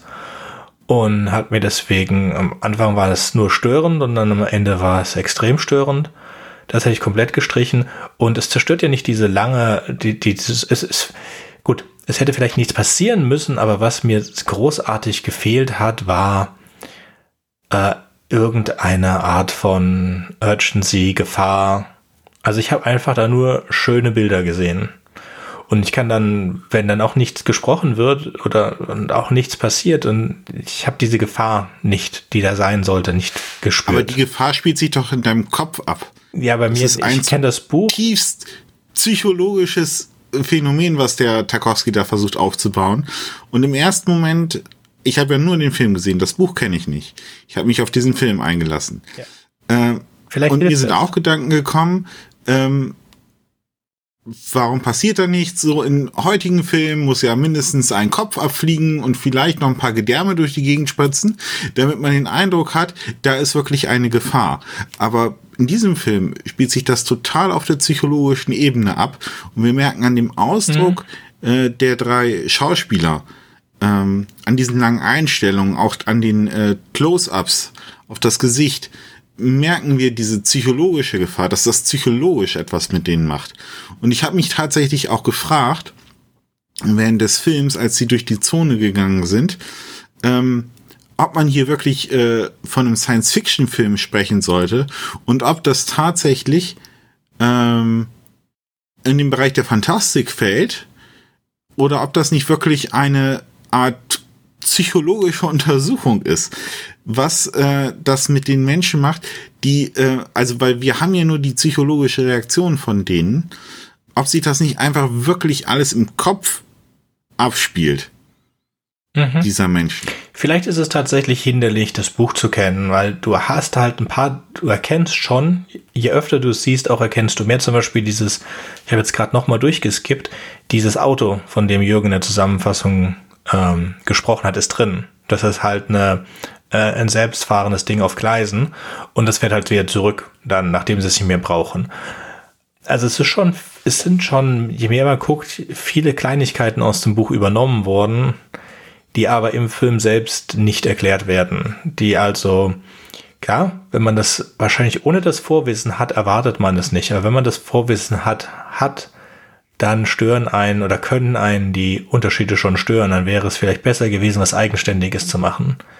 Ich, ich finde es einen super guten Punkt, dass äh, jetzt äh, reingebracht wurde, ist es überhaupt Science Fiction oder nicht oder ist es überhaupt Fantastik, weil ähm, bei mir war es auch so, also ich kannte den Film zuerst und ähm, zwei, dreimal gesehen und erst jetzt in den letzten Jahren habe ich dann das Buch gelesen und äh, ähm, zwei völlig verschiedene Werke fast und äh, zwei völlig verschiedene Atmosphären auch, also ganz unterschiedliche Atmosphären und ganz unterschiedliche Themen. Ähm, mich hat auch eher das Menschliche und das Psychologische interessiert und deswegen ist gar nicht so als Science-Fiction-Film gesehen. Äh, beim Buch selbst ist anders. Also da mm, gehe ich intellektuell ein bisschen mehr mit oder, oder, oder anders heran. Und, ähm, aber der Film ist wirklich ein, ja, kann man auch nicht anders sagen, ein Gesamtkunstwerk. Also diese ganzen meditativen Szenen und die, die, auch der Klang dazu. Also einmal hört man, glaube ich, acht Minuten lang wie Schienen rattern unter einem Zug. Also diese Mhm. Und das ist unglaublich meditativ. Und ähm, entweder man kann sich darauf einlassen oder nicht. Und wie gesagt, das hat eine sehr psychologische Wirkung und nicht so eine intellektuelle, was passiert jetzt oder was wird jetzt passieren, sondern eine sehr, sehr starke emotionale Wirkung. Und äh, ja, also entweder man mag sowas oder man mag, mag es nicht. Ähm, man kann auch nicht jeden Tag David-Film, äh, Filme von David Lynch gucken. Nee, auf keinen Fall. Ich würde jetzt mal kurz glaube, wenn ich es richtig verstanden habe, haben Adam und Fabian den Film als erstes gesehen und würden den auch für ziemlich gut halten und Jürgen und ich haben das Buch als erstes gelesen oder gehört, in unseren Fällen sogar, und würden das für besser halten. Ich glaube, das macht einen großen, es kann sein, das ist jetzt nur so eine, so eine Kleinigkeit, aber bleibt die Frage, Kai, was hast du als erstes konsumiert? Es ist eben schon lange her bei mir und ich denke, ich habe das Buch zuerst gelesen, obwohl ich jetzt Stellen gelesen habe, jetzt beim neuen Lesen, wo ich mich nicht dran erinnern kann. Also vielleicht habe ich das Buch dann auch nur halb gelesen. Und dann habe ich den Film gesehen. Und was meinst du Und zum ich, Film? Also ich, der Film ist, wie gesagt, auch schon lange her. Also ich habe auf jeden Fall jetzt Lust nach dem Lesen des Buches, mir den Film anzusehen. Nochmal. Ähm, aber ich kann mich vage erinnern, dass ich den Film interessant fand. Und ich war, glaube nicht, dass ich eingeschlafen bin. Also das ist schon mal ein gutes Zeichen irgendwie. ähm, also auf jeden Fall fand ich äh, auch, wo ihr es jetzt gesagt habt, das hat bei mir geklingelt im Kopf, dass es eine Allegorie war auf Tschernobyl irgendwie. So wirkt es auf mich, als ich den gesehen habe. Ich habe den natürlich erst Jahre später gesehen, nachdem er rauskam, weil zu der Zeit, wo er rauskam, war ich noch ein Teenager und in Südafrika in Afrika und habe den, hab den Film dann erst viel später gesehen. Naja, man kann ihn auf Tschernobyl anwenden. Mhm. Ich denke, so muss man das sagen, weil der Film kam ja vor Tschernobyl raus. Mhm. Sei man möchte Tschernobyl als eine Allegorie auf äh, Stalker sehen. Ja, aber, aber, ja, ja, der aber, aber das, das wusste ich ja nicht. Ja. Das wusste ich ja nicht damals. Genauso haben es die Zeitgenossen aber auch gesehen. Also schon 86 nannten sie diese Leute, die da reingehen, Stalker. Und, ähm, und was interessant ist, es gibt auch diesen äh, Computerspieleserie, was äh, mhm. auch Stalker heißt. Das spielt in der Zone um Tschernobyl und da kommen Zombies. Mhm. Ähm, also da ist auch diese total apokalyptische, postapokalyptische Szenerie. Da kommen, da kommen Figuren aus dem Roman, also die, die, die, die Worldbuilding kommt davor und Zombies und äh, diese totale apokalyptische ja. Postneuklare. So, und wir haben auch Zombies im Buch. Also es gibt auch Zombies im Buch, das wird so, die, die, die, die Toten sind wieder zum Leben erweckt worden, das passiert auch.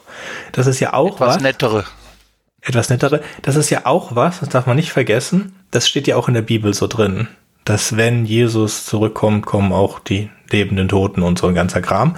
Also Zombies gibt's auch in der Bibel.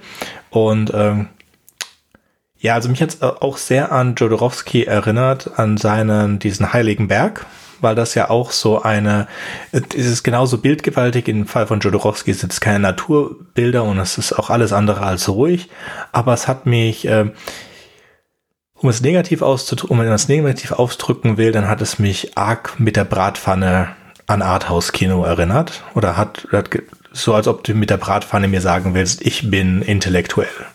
Und das kommt bei Stalker vor allen Dingen durch diese Monologe, die ich schon ange, äh, an, angemeckert habe, der, der Frau, die das Ganze besser mit dem Buch in Verbindung bringen.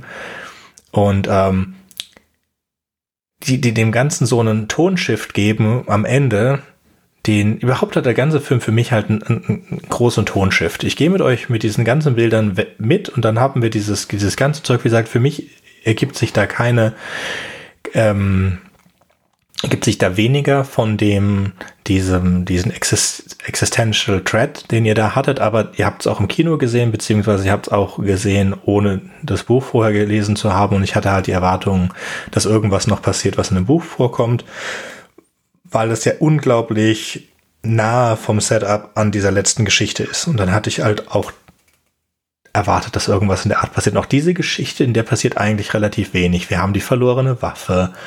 Ähm, die im Film auch überhaupt keinen Sinn macht. Also falls ihr den Sinn in, in, im Buch macht es halt Sinn, dass er sagt, okay, ähm, jemand mit einer Waffe, das ist normalerweise der Erste, der stirbt. Deswegen werden wir jetzt diese Waffe los.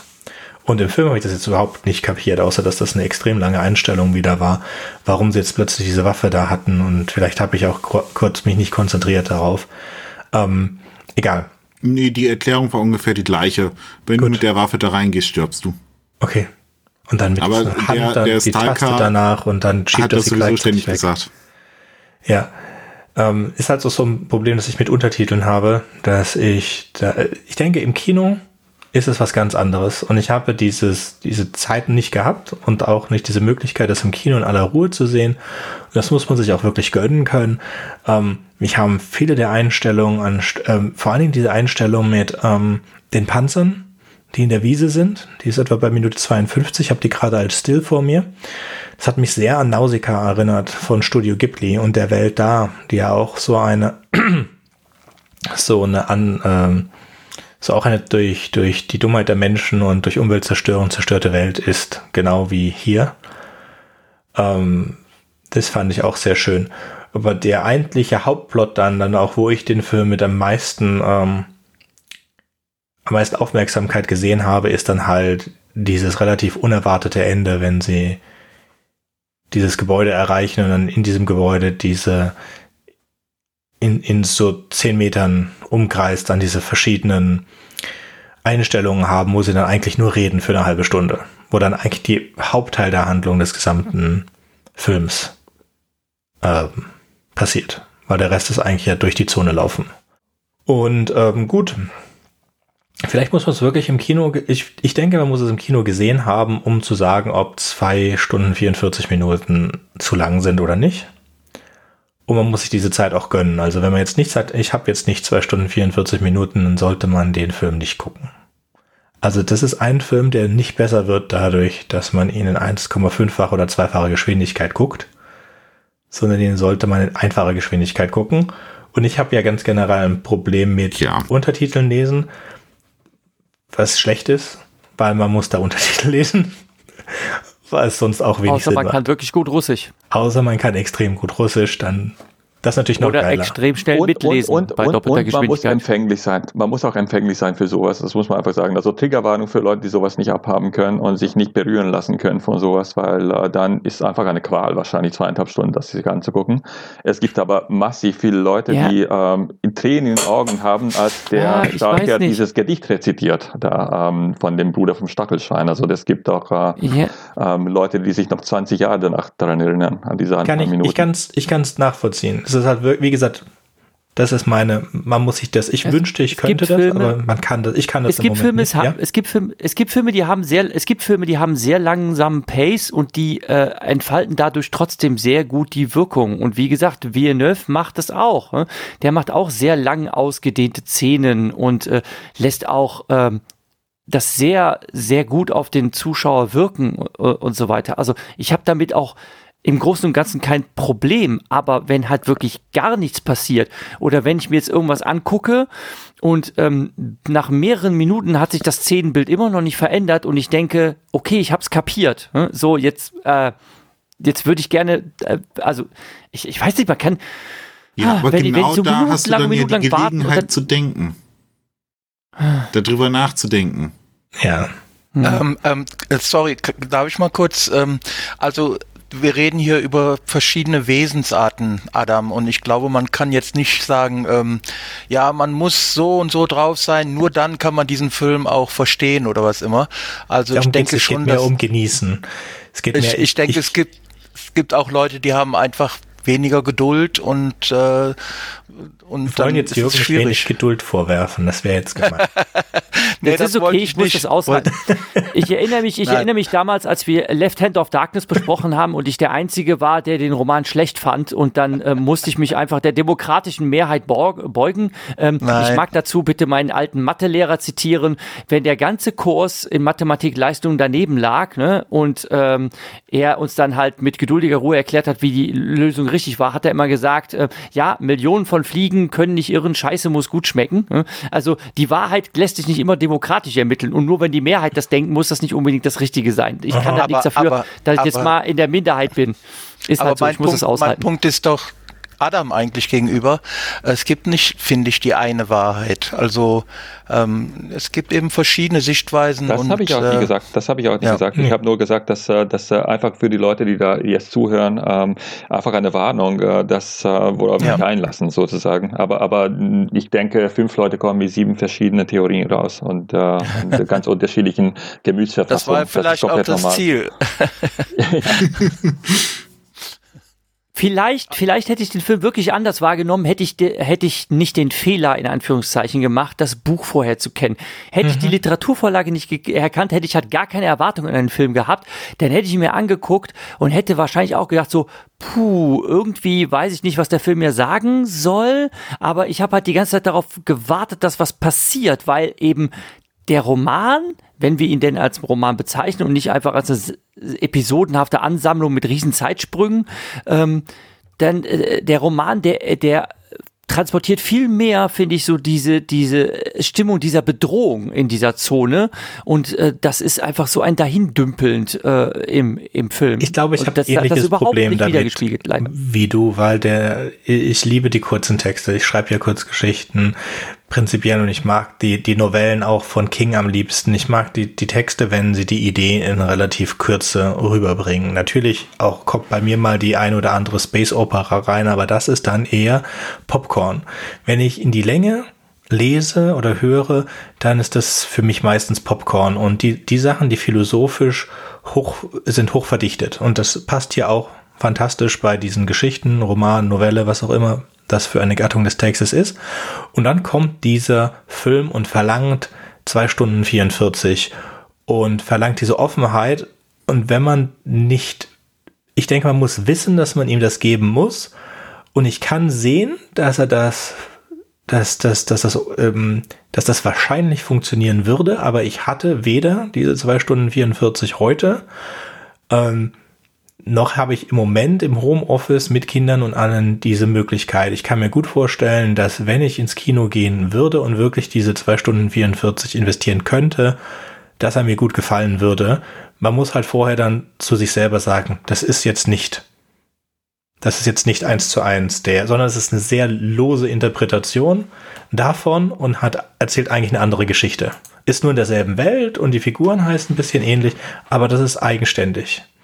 Und ich denke, das muss man hier sagen. Das sind eigenständige Werke, die man nicht miteinander vergleichen kann und die nicht notwendigerweise für selbe Zielpublikum sind. Genau, also ich, ich, ich möchte auch äh, vielleicht die, die, die Theorie äh, hier hervorbringen, dass die Strugatskis und vielleicht auch Tarkovsky sich gesagt haben, ja, das Buch ist toll und so weiter, aber wir machen jetzt natürlich nicht genau das gleiche wie in dem Buch, sondern wir setzen da einen neuen Dreh drauf. Und ich finde von der von der Strugatsky-Seite oder von der von der Textseite her des Films Drehbuchseite her, könnte man sich ja vorstellen, dass es, dass es ihnen einfach Spaß gemacht hat, dieses tolle Ende im Buch, dieses, wo der, wo der, der Typ, der immer der Schatzsucher war und der dann für sich auch irgendwie was da rausholen wollte aus der goldenen Kugel. Endlich ist er da und und, und ist ganz aufgelöst und so weiter und merkt dann aber am Ende, äh, er hat eigentlich nichts Besseres äh, sich zu wünschen als dieser junge Mann vor ihm, der da durch den Fleischwolf gedreht wurde und sagt dann genau das, was der auch gesagt hat. Und dann ist das Buch zu Ende. Und ich glaube, die Stogatskis haben vielleicht hier im Film gesagt, hey, das wäre doch spaßig, wenn wir jetzt einfach mal weiter erzählen, was denn dann eigentlich in Wirklichkeit die goldene Kugel oder eben in diesem Fall der Raum äh, äh, für Eigenschaften hat und so weiter. Und da auch die Leute lange darüber diskutieren lassen, philosophisch, hahaha. also, dass sie da irgendwie das absurd auch dann äh, äh fortgesetzt haben, weil es ihnen einfach auch Spaß gemacht hat. Übrigens denke ich auch, dass das äh, vielleicht tatsächlich auch mit den Erwartungen des Publikums ein bisschen ironisch gespielt wurde. Ja, es gibt ja. nämlich die Gerüchte, dass bei der ersten Version, die sie gedreht haben, war es noch viel, viel näher dran an der Buchvorlage und es gab auch mehr Charaktere wohl. Das ist alles nicht ganz klar, weil, wie gesagt, dieser Film wurde entwickelt und war kaputt. Und das wurde dann eingelagert und die Leute durften es auch nicht mehr ansehen, weil Tarkovsky streng dagegen war, dass das nochmal angeguckt wird. Und 88 ist das gesamte Material verbrannt. Und deswegen weiß niemand mehr, was da drauf war. Und alle sind tot. Und die Strugatsky sind jetzt auch tot, die kann man jetzt auch nicht mehr fragen. Aber genau die Sache, dass alle, die das Buch gelesen haben, wirklich den Horror haben von diesem Fleischwolf und alle das erwarten, dass der Fleischwolf kommt und jemanden bestialisch umbringt und das passiert dann nicht, das ist schon so eine, ähm, so eine Sache, die auch fast, äh, naja, die Leute auf die Folter, Folter gespannt werden und dann das nicht kommt. Das ist schon ein bisschen mhm. auch augenzwinkernd. Und auch äh, teilweise die, sorry, aber teilweise dünnschissigen äh, Dialoge, die der Schriftsteller und die und die, die, die und der, der Wissenschaftler untereinander reden. Das ist manchmal auch so ein bisschen so dieses Blabla, was in den Küchen der russischen Intelligenz ja dann immer wieder jahrzehntelang wiederholt werden. Diese ganzen philosophischen Diskussionen bis spät in die Nacht, die all, und alle sind deren überdrüssig schon, können es nicht mehr hören. Und so kommen diese Charaktere auch rüber, also zynisch und ausgebrannte Typen. Ja. Das ist schon ähm, witzig teilweise. Also mit dem Wissen, dass er auch Solaris gedreht hat und mit dem, dass es mich sehr an Jodorowsky erinnert, behaupte ich jetzt einfach mal, ohne das jetzt näher zu wissen, dass das auch in dieser arthausigen Art, dass das auch sein, seine Art war. Und es gibt äh, ein Zitat aus einem ähm, vom Regisseur, aus einem Interview mit ihm, in dem sagte, The stalker needs to find people who believe in something in a world that no longer believes in anything. The film is about the existence of God in man and about the death of spirituality as a result of our processing, uh, po posing false knowledge. Was um eine Aussage ist, die absolut nicht mit dem Buch übereinstimmt, aber mit Solaris, und das ist der einzige andere Film, den ich kenne, ähm, voll übereinstimmt. Also das ist, das ist wirklich dem, dem, dem, dem Führer in dem Film, dass er die Intelligenz und die Wissenschaft, also die Kunst und die Wissenschaft dahin führen will, weil er braucht das Kunst und Wissenschaft als spirituelle Führung in seinem Leben. Ähm, und also als Sinnsuche, dass der, der, der Stalker keinen, keinen Sinn im Leben hat, ohne dass nicht die Kunst oder die Wissenschaft ihm den Sinn vorher gegeben hat. Und wenn die Kunst und die Wissenschaft keinen Sinn hat, dann hat er auch keinen. Und das ist ein bisschen ähm, on the nose am Ende mit dieser, mit dieser äh, Bettszene und dieser Szene vor den Büchern. Aber auch sehr schön. Also gut gemacht. Ist mir halt ein bisschen zu arthausig. Aber, aber ehrlich gesagt, das erinnert mich schon an das Buch, was du gerade gesagt hast. Ähm, äh, in dem, der, der Rotfuchs oder Rote in dem Buch, der ja in drei der vier ähm, Geschichten mhm. Teile ähm, die ich die ich Stimme ist praktisch, also also die Narration praktisch macht. Äh, der ist ja auch eigentlich ein sehr abgebrühter und und wie soll man sagen, ähm, also äh, ähm, nicht gerade den Menschen gewogener Mensch, der also sagt, die meisten Menschen sind blöd und, und böse und haben keine guten Motivationen und, und ähm, Mhm. Äh, halten nicht das, was sie versprechen. Das ist übrigens eine Motivation, warum er den jungen Mann am Ende nicht irgendwie warnt oder so, weil das ist der Sohn von einem Typen, den er in der zweiten Sektion im Buch gerettet hat aus der Zone, der dann so Gummibeine hatte ja.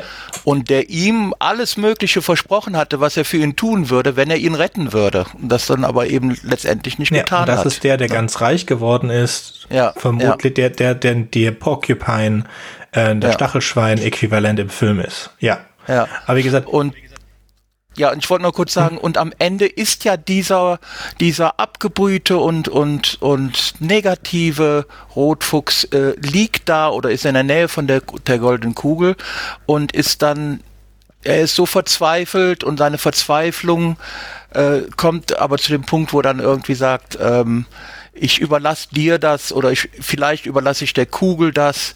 Sie soll doch bitte bei mir reingucken und sehen, was ich da eigentlich an gutem Kern habe bei all den anderen Schichten da drüber, die so, so, so negativ sozusagen ja. sind. Und ich glaube, das ist auch die Kern, äh, die Kernidee dann für das, was im Film passiert, nämlich, dass die, die Erklärung am Ende von dem Raum, dass der Raum eben ins Innere guckt und deshalb das raussucht, was du gar nicht selber weißt, so. Mhm. Wobei, wie gesagt, der Regisseur sagt selber, dass es um eine Suche nach Sinn geht.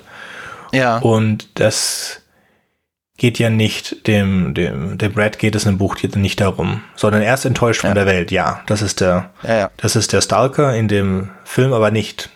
Der will, dass die Wissenschaft und die äh, Kunst ihm einen Sinn im, im Leben zeigen. Das will ja. Red überhaupt nicht. Red hat halt ein Kind und Red will diesem, sieht es als Red ist mir eine Versagerfigur. Er hat versagt ja, ja. als Vater, er hat versagt als Ernährer, genau. er hat versagt an allem. Und er fühlt sich betrogen von diesem Mann, der dieses, dem, dem Stachelschwein und dem Erfolg, mhm. den das Stachelschwein hat. Und es ist mehr so eine Rache-Motivation. Und dann am Ende trifft ihm halt sein Gewissen, dass er diese Rache halt ja. nicht durchzieht, sondern sagt, okay, du, eigentlich war dein, ist dein Wunsch der bessere und ich nehme jetzt diesen Wunsch, deinen Wunsch. Und ja. das ist mehr so eine Läuterung am Ende, aber nicht, nicht irgendwas mit der Sinnsuche. Das heißt, von der, nee, nee. Von der philosophischen Seite her ist es eine andere Geschichte. Jetzt beides ja. interessante Geschichten, aber halt, dass die Geschichte von dem Film passt mehr zu dem, was auch Solaris als Geschichte will. Ja gut, das war vielleicht der Tarkovskische Einfluss dann. Ja, ja, nein, ich denke, ich denke halt, dass das seine und ich hatte halt das, weil das, wie gesagt, ich kenne nicht so viele Arthouse-Regisseure, sondern eigentlich nur den und Jodorowsky. Und Jodorowsky hat dieselbe, dieses selbe, dieses selbe Gefühl. Es kann ja sein jetzt, also 100% aller Arthouse-Regisseure, von denen ich einen Film geguckt habe, haben diese Sinnsuche in ihren Filmen. Es kann jetzt sein, dass das die einzigen zwei sind. Aber das fand ich erwähnenswert. Wir, vielleicht werden wir mal gezwungen, ähm, dadurch, dass wir uns einen weiteren Film oder Geschichte aussuchen, die auch so arthausig sind, nochmal jemand Neues kennenzulernen. Ähm, ich sehe jetzt aber auf unserer Planung, dass wir eher jetzt zurückkehren zu Philip K. Dick und zu Dan Simmons.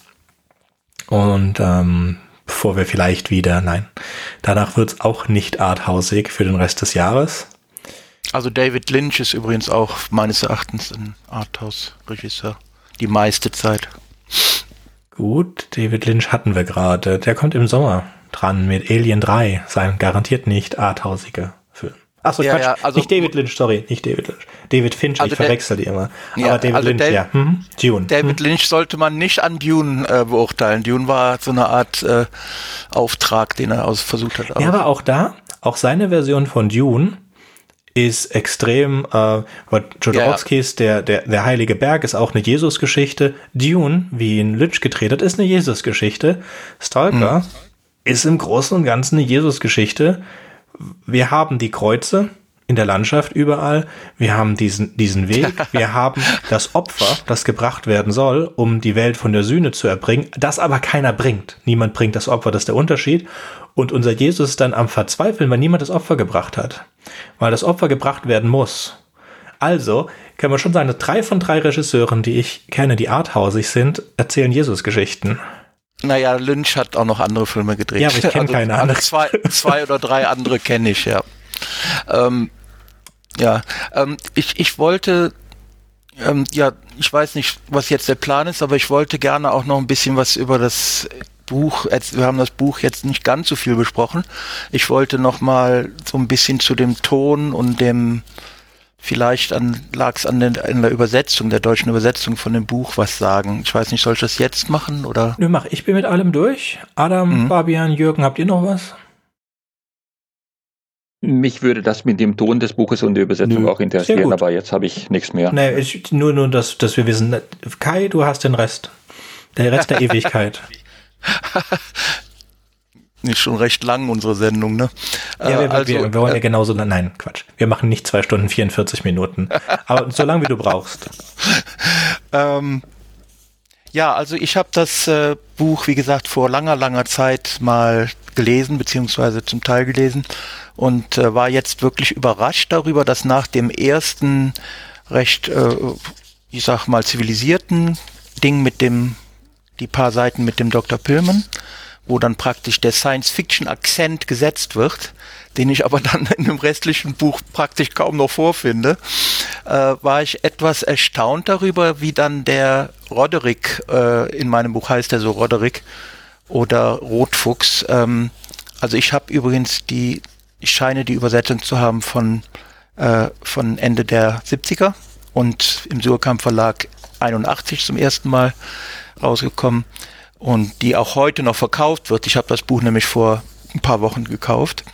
Ähm, ja, also ich war überrascht, wie äh, abgebrüht und in dem, ich hätte fast gesagt 60er, in der 60er Tonart der Roderick ähm, spricht und, und Sachen sieht und so. Er ist sehr, ähm, er ist sehr negativ eingestellt gegenüber den meisten Menschen. Er fühlt sich zum Beispiel von den Strukturen, die es gibt, also von allen Polizisten zum Beispiel, die vorkommen und auch dem Hauptmann von den Polizisten, fühlt er sich äh, bedroht und auch äh, die wollen ihn reinlegen, die wollen ihn nur ins Gefängnis bringen und so weiter. Und er macht ja eigentlich gar nichts so Schlimmes.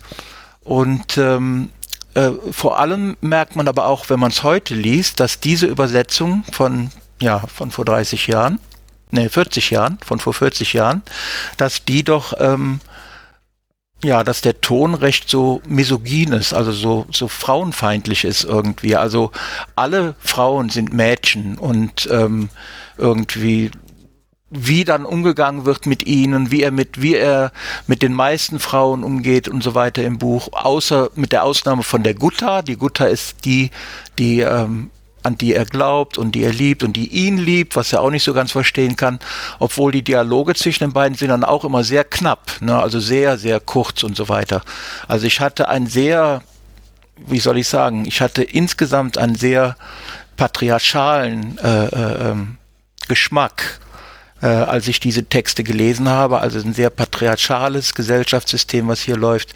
Was ich so ein bisschen lustig fand, war, dass ähm, es offensichtlich Harmond, diese, dieses Dorf, wo das da, wo die Zone dann da ist, äh, eine von diesen sechs Zonen, es geht ja nur um Harmond, Harmond und Umgebung, offensichtlich in den USA liegen soll. Und die Namen sind dann auch meistens irgendwie amerikanisierte irgendwie, so ein bisschen Namen, habe ich den Eindruck.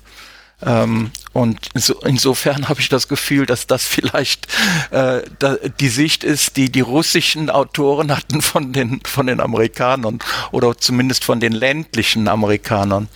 Und ähm, ja, und das fand ich schon sehr, sehr erstaunlich. Und äh, äh, um nochmal eine etwas dunklere Assoziation reinzubringen, tut mir leid, aber da denken wir ja gerade schon so ein bisschen dran.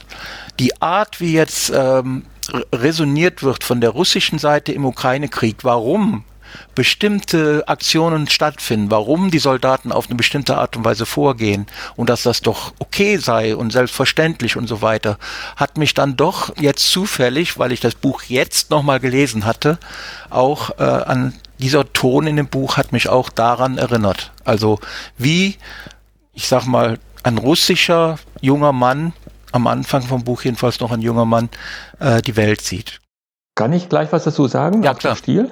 Okay, ähm, weil äh, das ist total interessant. Also erstens denke ich, äh, ich glaube, ich habe es schon am Anfang gesagt, ich glaube, was für die damaligen Leser in der Sowjetunion, in Russland so großartig war, war gerade diese derbe Sprache, weil das, mhm. so sowas haben sie eigentlich gar nicht so sonst lesen können. Und ich denke auch um äh, es durfte damals wegen der Zensur überhaupt nicht in der Sowjetunion diese Leute geben. Und deswegen mhm. spielt es, äh, sind das äh, Leute eigentlich, in, ich glaube, Harmon soll in Kanada sein, aber ist auch egal, auf jeden Fall in Nordamerika. Ja, ja. Und sollte es da sein. Aber im Prinzip äh, wollten sie diese düstere, äh, dreckige Charaktere haben. Und ich weiß nicht, ob sie Philip K. Dick damals schon gelesen haben, aber auf jeden Fall haben sie Krimis gelesen aus, also aus Amerika, also diese Rhyme Chandler und, und so Romane. Also so auf jeden Fall sehr noir. Und ich denke auch, dass sie diese ganzen Filme mit äh, oh, diese ganzen äh, Hollywood-Filme aus den 40er Jahren mit diesen Schwarz-Weiß, ähm, ich weiß nicht, wie Philip Marlowe, oder? Heißen die.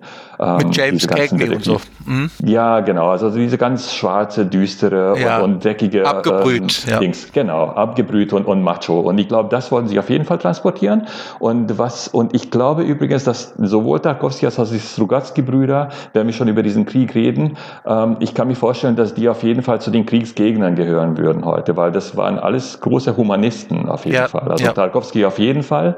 Und, äh, aber was, was auf jeden Fall, wo du total recht hast, ist, dass diese diese unfassbare Präsenz der Gewalt und der Menschenverachtung in der russischen Kultur einfach dabei ist. Also nicht bei jedem Russen, aber dass diese Gewalterfahrung hm. bei allen eine große Rolle spielt und dass das System einen noch zerdrückt wie, wie, wie, wie ein äh, wie praktisch wie eine äh, wie ein Insekt sozusagen und damit hm. äh, sind ja. sie alle aufgewachsen und die haben die Leningrad Blockade erlebt und äh, ja. ein also Leben ist nicht viel wert ne? ja, ein, genau, ein Leben ist genau. nicht viel wert Genau, so, so, so habe ich es gelesen. Übrigens finde ich auch die deutsche Übersetzung von damals schwer zu lesen, macht nicht so unbedingt wahnsinnig Spaß. Ich weiß nicht, wie die neue Übersetzung ist. Ich habe jetzt, ich habe bis heute Abend nicht gewusst, dass es eine neue Übersetzung gibt. Jetzt bin ich gespannt. Ich möchte jetzt da reinlesen auf jeden Fall. Ja, das wollte ich auf jeden Fall nochmal thematisieren. Also interessant finde ich, wie jetzt die, die Stimme dargestellt wird in dem Buch und sehr interessant ja auch, wie dann am Ende äh, sich das dann noch wandelt, wo der, wo der Rotfuchs älter ist und wo er dann endlich äh, äh, das Beste sozusagen gefunden hat in der in der Zone, seine Zone, das einzige, sage ich mal, der einzige Bereich, wo er sich irgendwie, da, da fühlt er sich sozusagen, da ist er, da ist er ein Experte. Also da kennt er sich aus und da fühlt er sich auch vielleicht sogar ein bisschen zu Hause. Und im Film ist es genauso. Da sagt er es zumindest, sagt er es auch wortwörtlich, äh, ich fühle mich hier zu Hause. Und, und der ist einfach nur, da, deswegen ist es auch farbig. Diese ganzen Szenen, wo sie in die Zone gehen, ist plötzlich Farbe. Und da fühlt er sich zu Hause und da ist das der einzige Ort, wo er in sowas wie Sinn und Glück erfahren kann. Und er überlegt sich sogar, kann ich hierher übersiedeln mit meiner Familie? Würde es überhaupt gehen? Eigentlich würde es gar nicht gehen, weil es ja absolut unmöglich ist. Aber im Prinzip da fühlt er sich er macht diesen Job nicht nur, weil er sonst kein Geld hätte, sondern auch, weil er es nicht mehr anders kann. Er ist auch süchtig nach dieser Zone. Und er ist einer der wenigen, die immer überlebt haben. Ne? Viele anderen gehen ja drauf. oder, oder kriegen Gummibeine und können nicht mehr, können dann nur noch irgendwie im Rollstuhl oder was immer. Auch nicht so schön, nicht Gummibeine. Ja. Gut. Wollen wir da mit einer langen Einstellung auf ein paar zerrostende Panzer enden? genau. Zu den zerrosteten Panzern, ich habe deutlich irgendwie auch so, das sieht unfassbar gut aus und der Witz ist, das war technisch, das hinzubekommen. Ich habe sofort angefangen zu googeln, wo gibt's sowas? Gibt's das noch? Gibt's in Estland irgendwie verlassene Panzer? Und die haben sie tatsächlich dahin gebracht und die mussten irgendwie äh, extra Panzer aus Moskau dahin bringen, aus irgendeinem Museum, Militärmuseum. Und dann hatten sie einen Tag Zeit dafür, das alles so aussehen zu lassen, dass es jetzt zugewuchert ist nach 20 Jahren. Also es ist unfassbar, dass sie es geschafft haben, weil es so unfassbar gut aussieht. Und äh, also es ist wirklich wie tatsächlich nach 20, 30 Jahren nach dem Zweiten Weltkrieg so zugewucherte Panzer. Schönes Bild.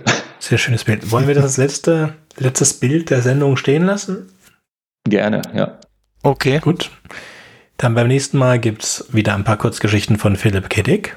Und damit würde ich sagen, auf Wiederhören. Tschüss. Tschüss. Wiederhören. Tschüss. Wartet, ich habe noch was vergessen. Wenn euch unser Podcast gefällt und ihr vielleicht sogar mitmachen möchtet, würden wir uns über Nachrichten von euch freuen. Ihr erreicht uns unter anderem über podcast at rewrite-podcast.de, Twitter oder Reddit. Über Kritik und Kommentare freuen wir uns natürlich auch. Ihr könnt uns unterstützen, indem ihr uns weiterempfehlt und bewertet, zum Beispiel auf iTunes, Spotify oder YouTube oder auf jeder anderen Podcast-Plattform, die uns führen. Zum Mitmachen braucht ihr nichts weiter zu haben als ein Headset und das kostenlose Programm Studio Link Standalone. Ihr könnt eigene Themen vorschlagen oder ihr sucht euch etwas aus unserem Sendeplan aus. Den Sendeplan und die weiterführenden Links findet ihr unter rewrite-podcast.de slash mitmachen. Und ihr könnt auch bei unserem Geschwister-Podcast Podyssey reinhören. Podyssey veröffentlicht alle zwei Wochen eine Kurzgeschichte aus den Genren Fantasy und Science Fiction. Wenn ihr ein paar von unseren tollen Podcast-Aufklebern haben möchtet, dann schickt uns einfach eine Nachricht mit eurer Adresse und wir schicken euch Aufkleber. Tschüss! Thank you.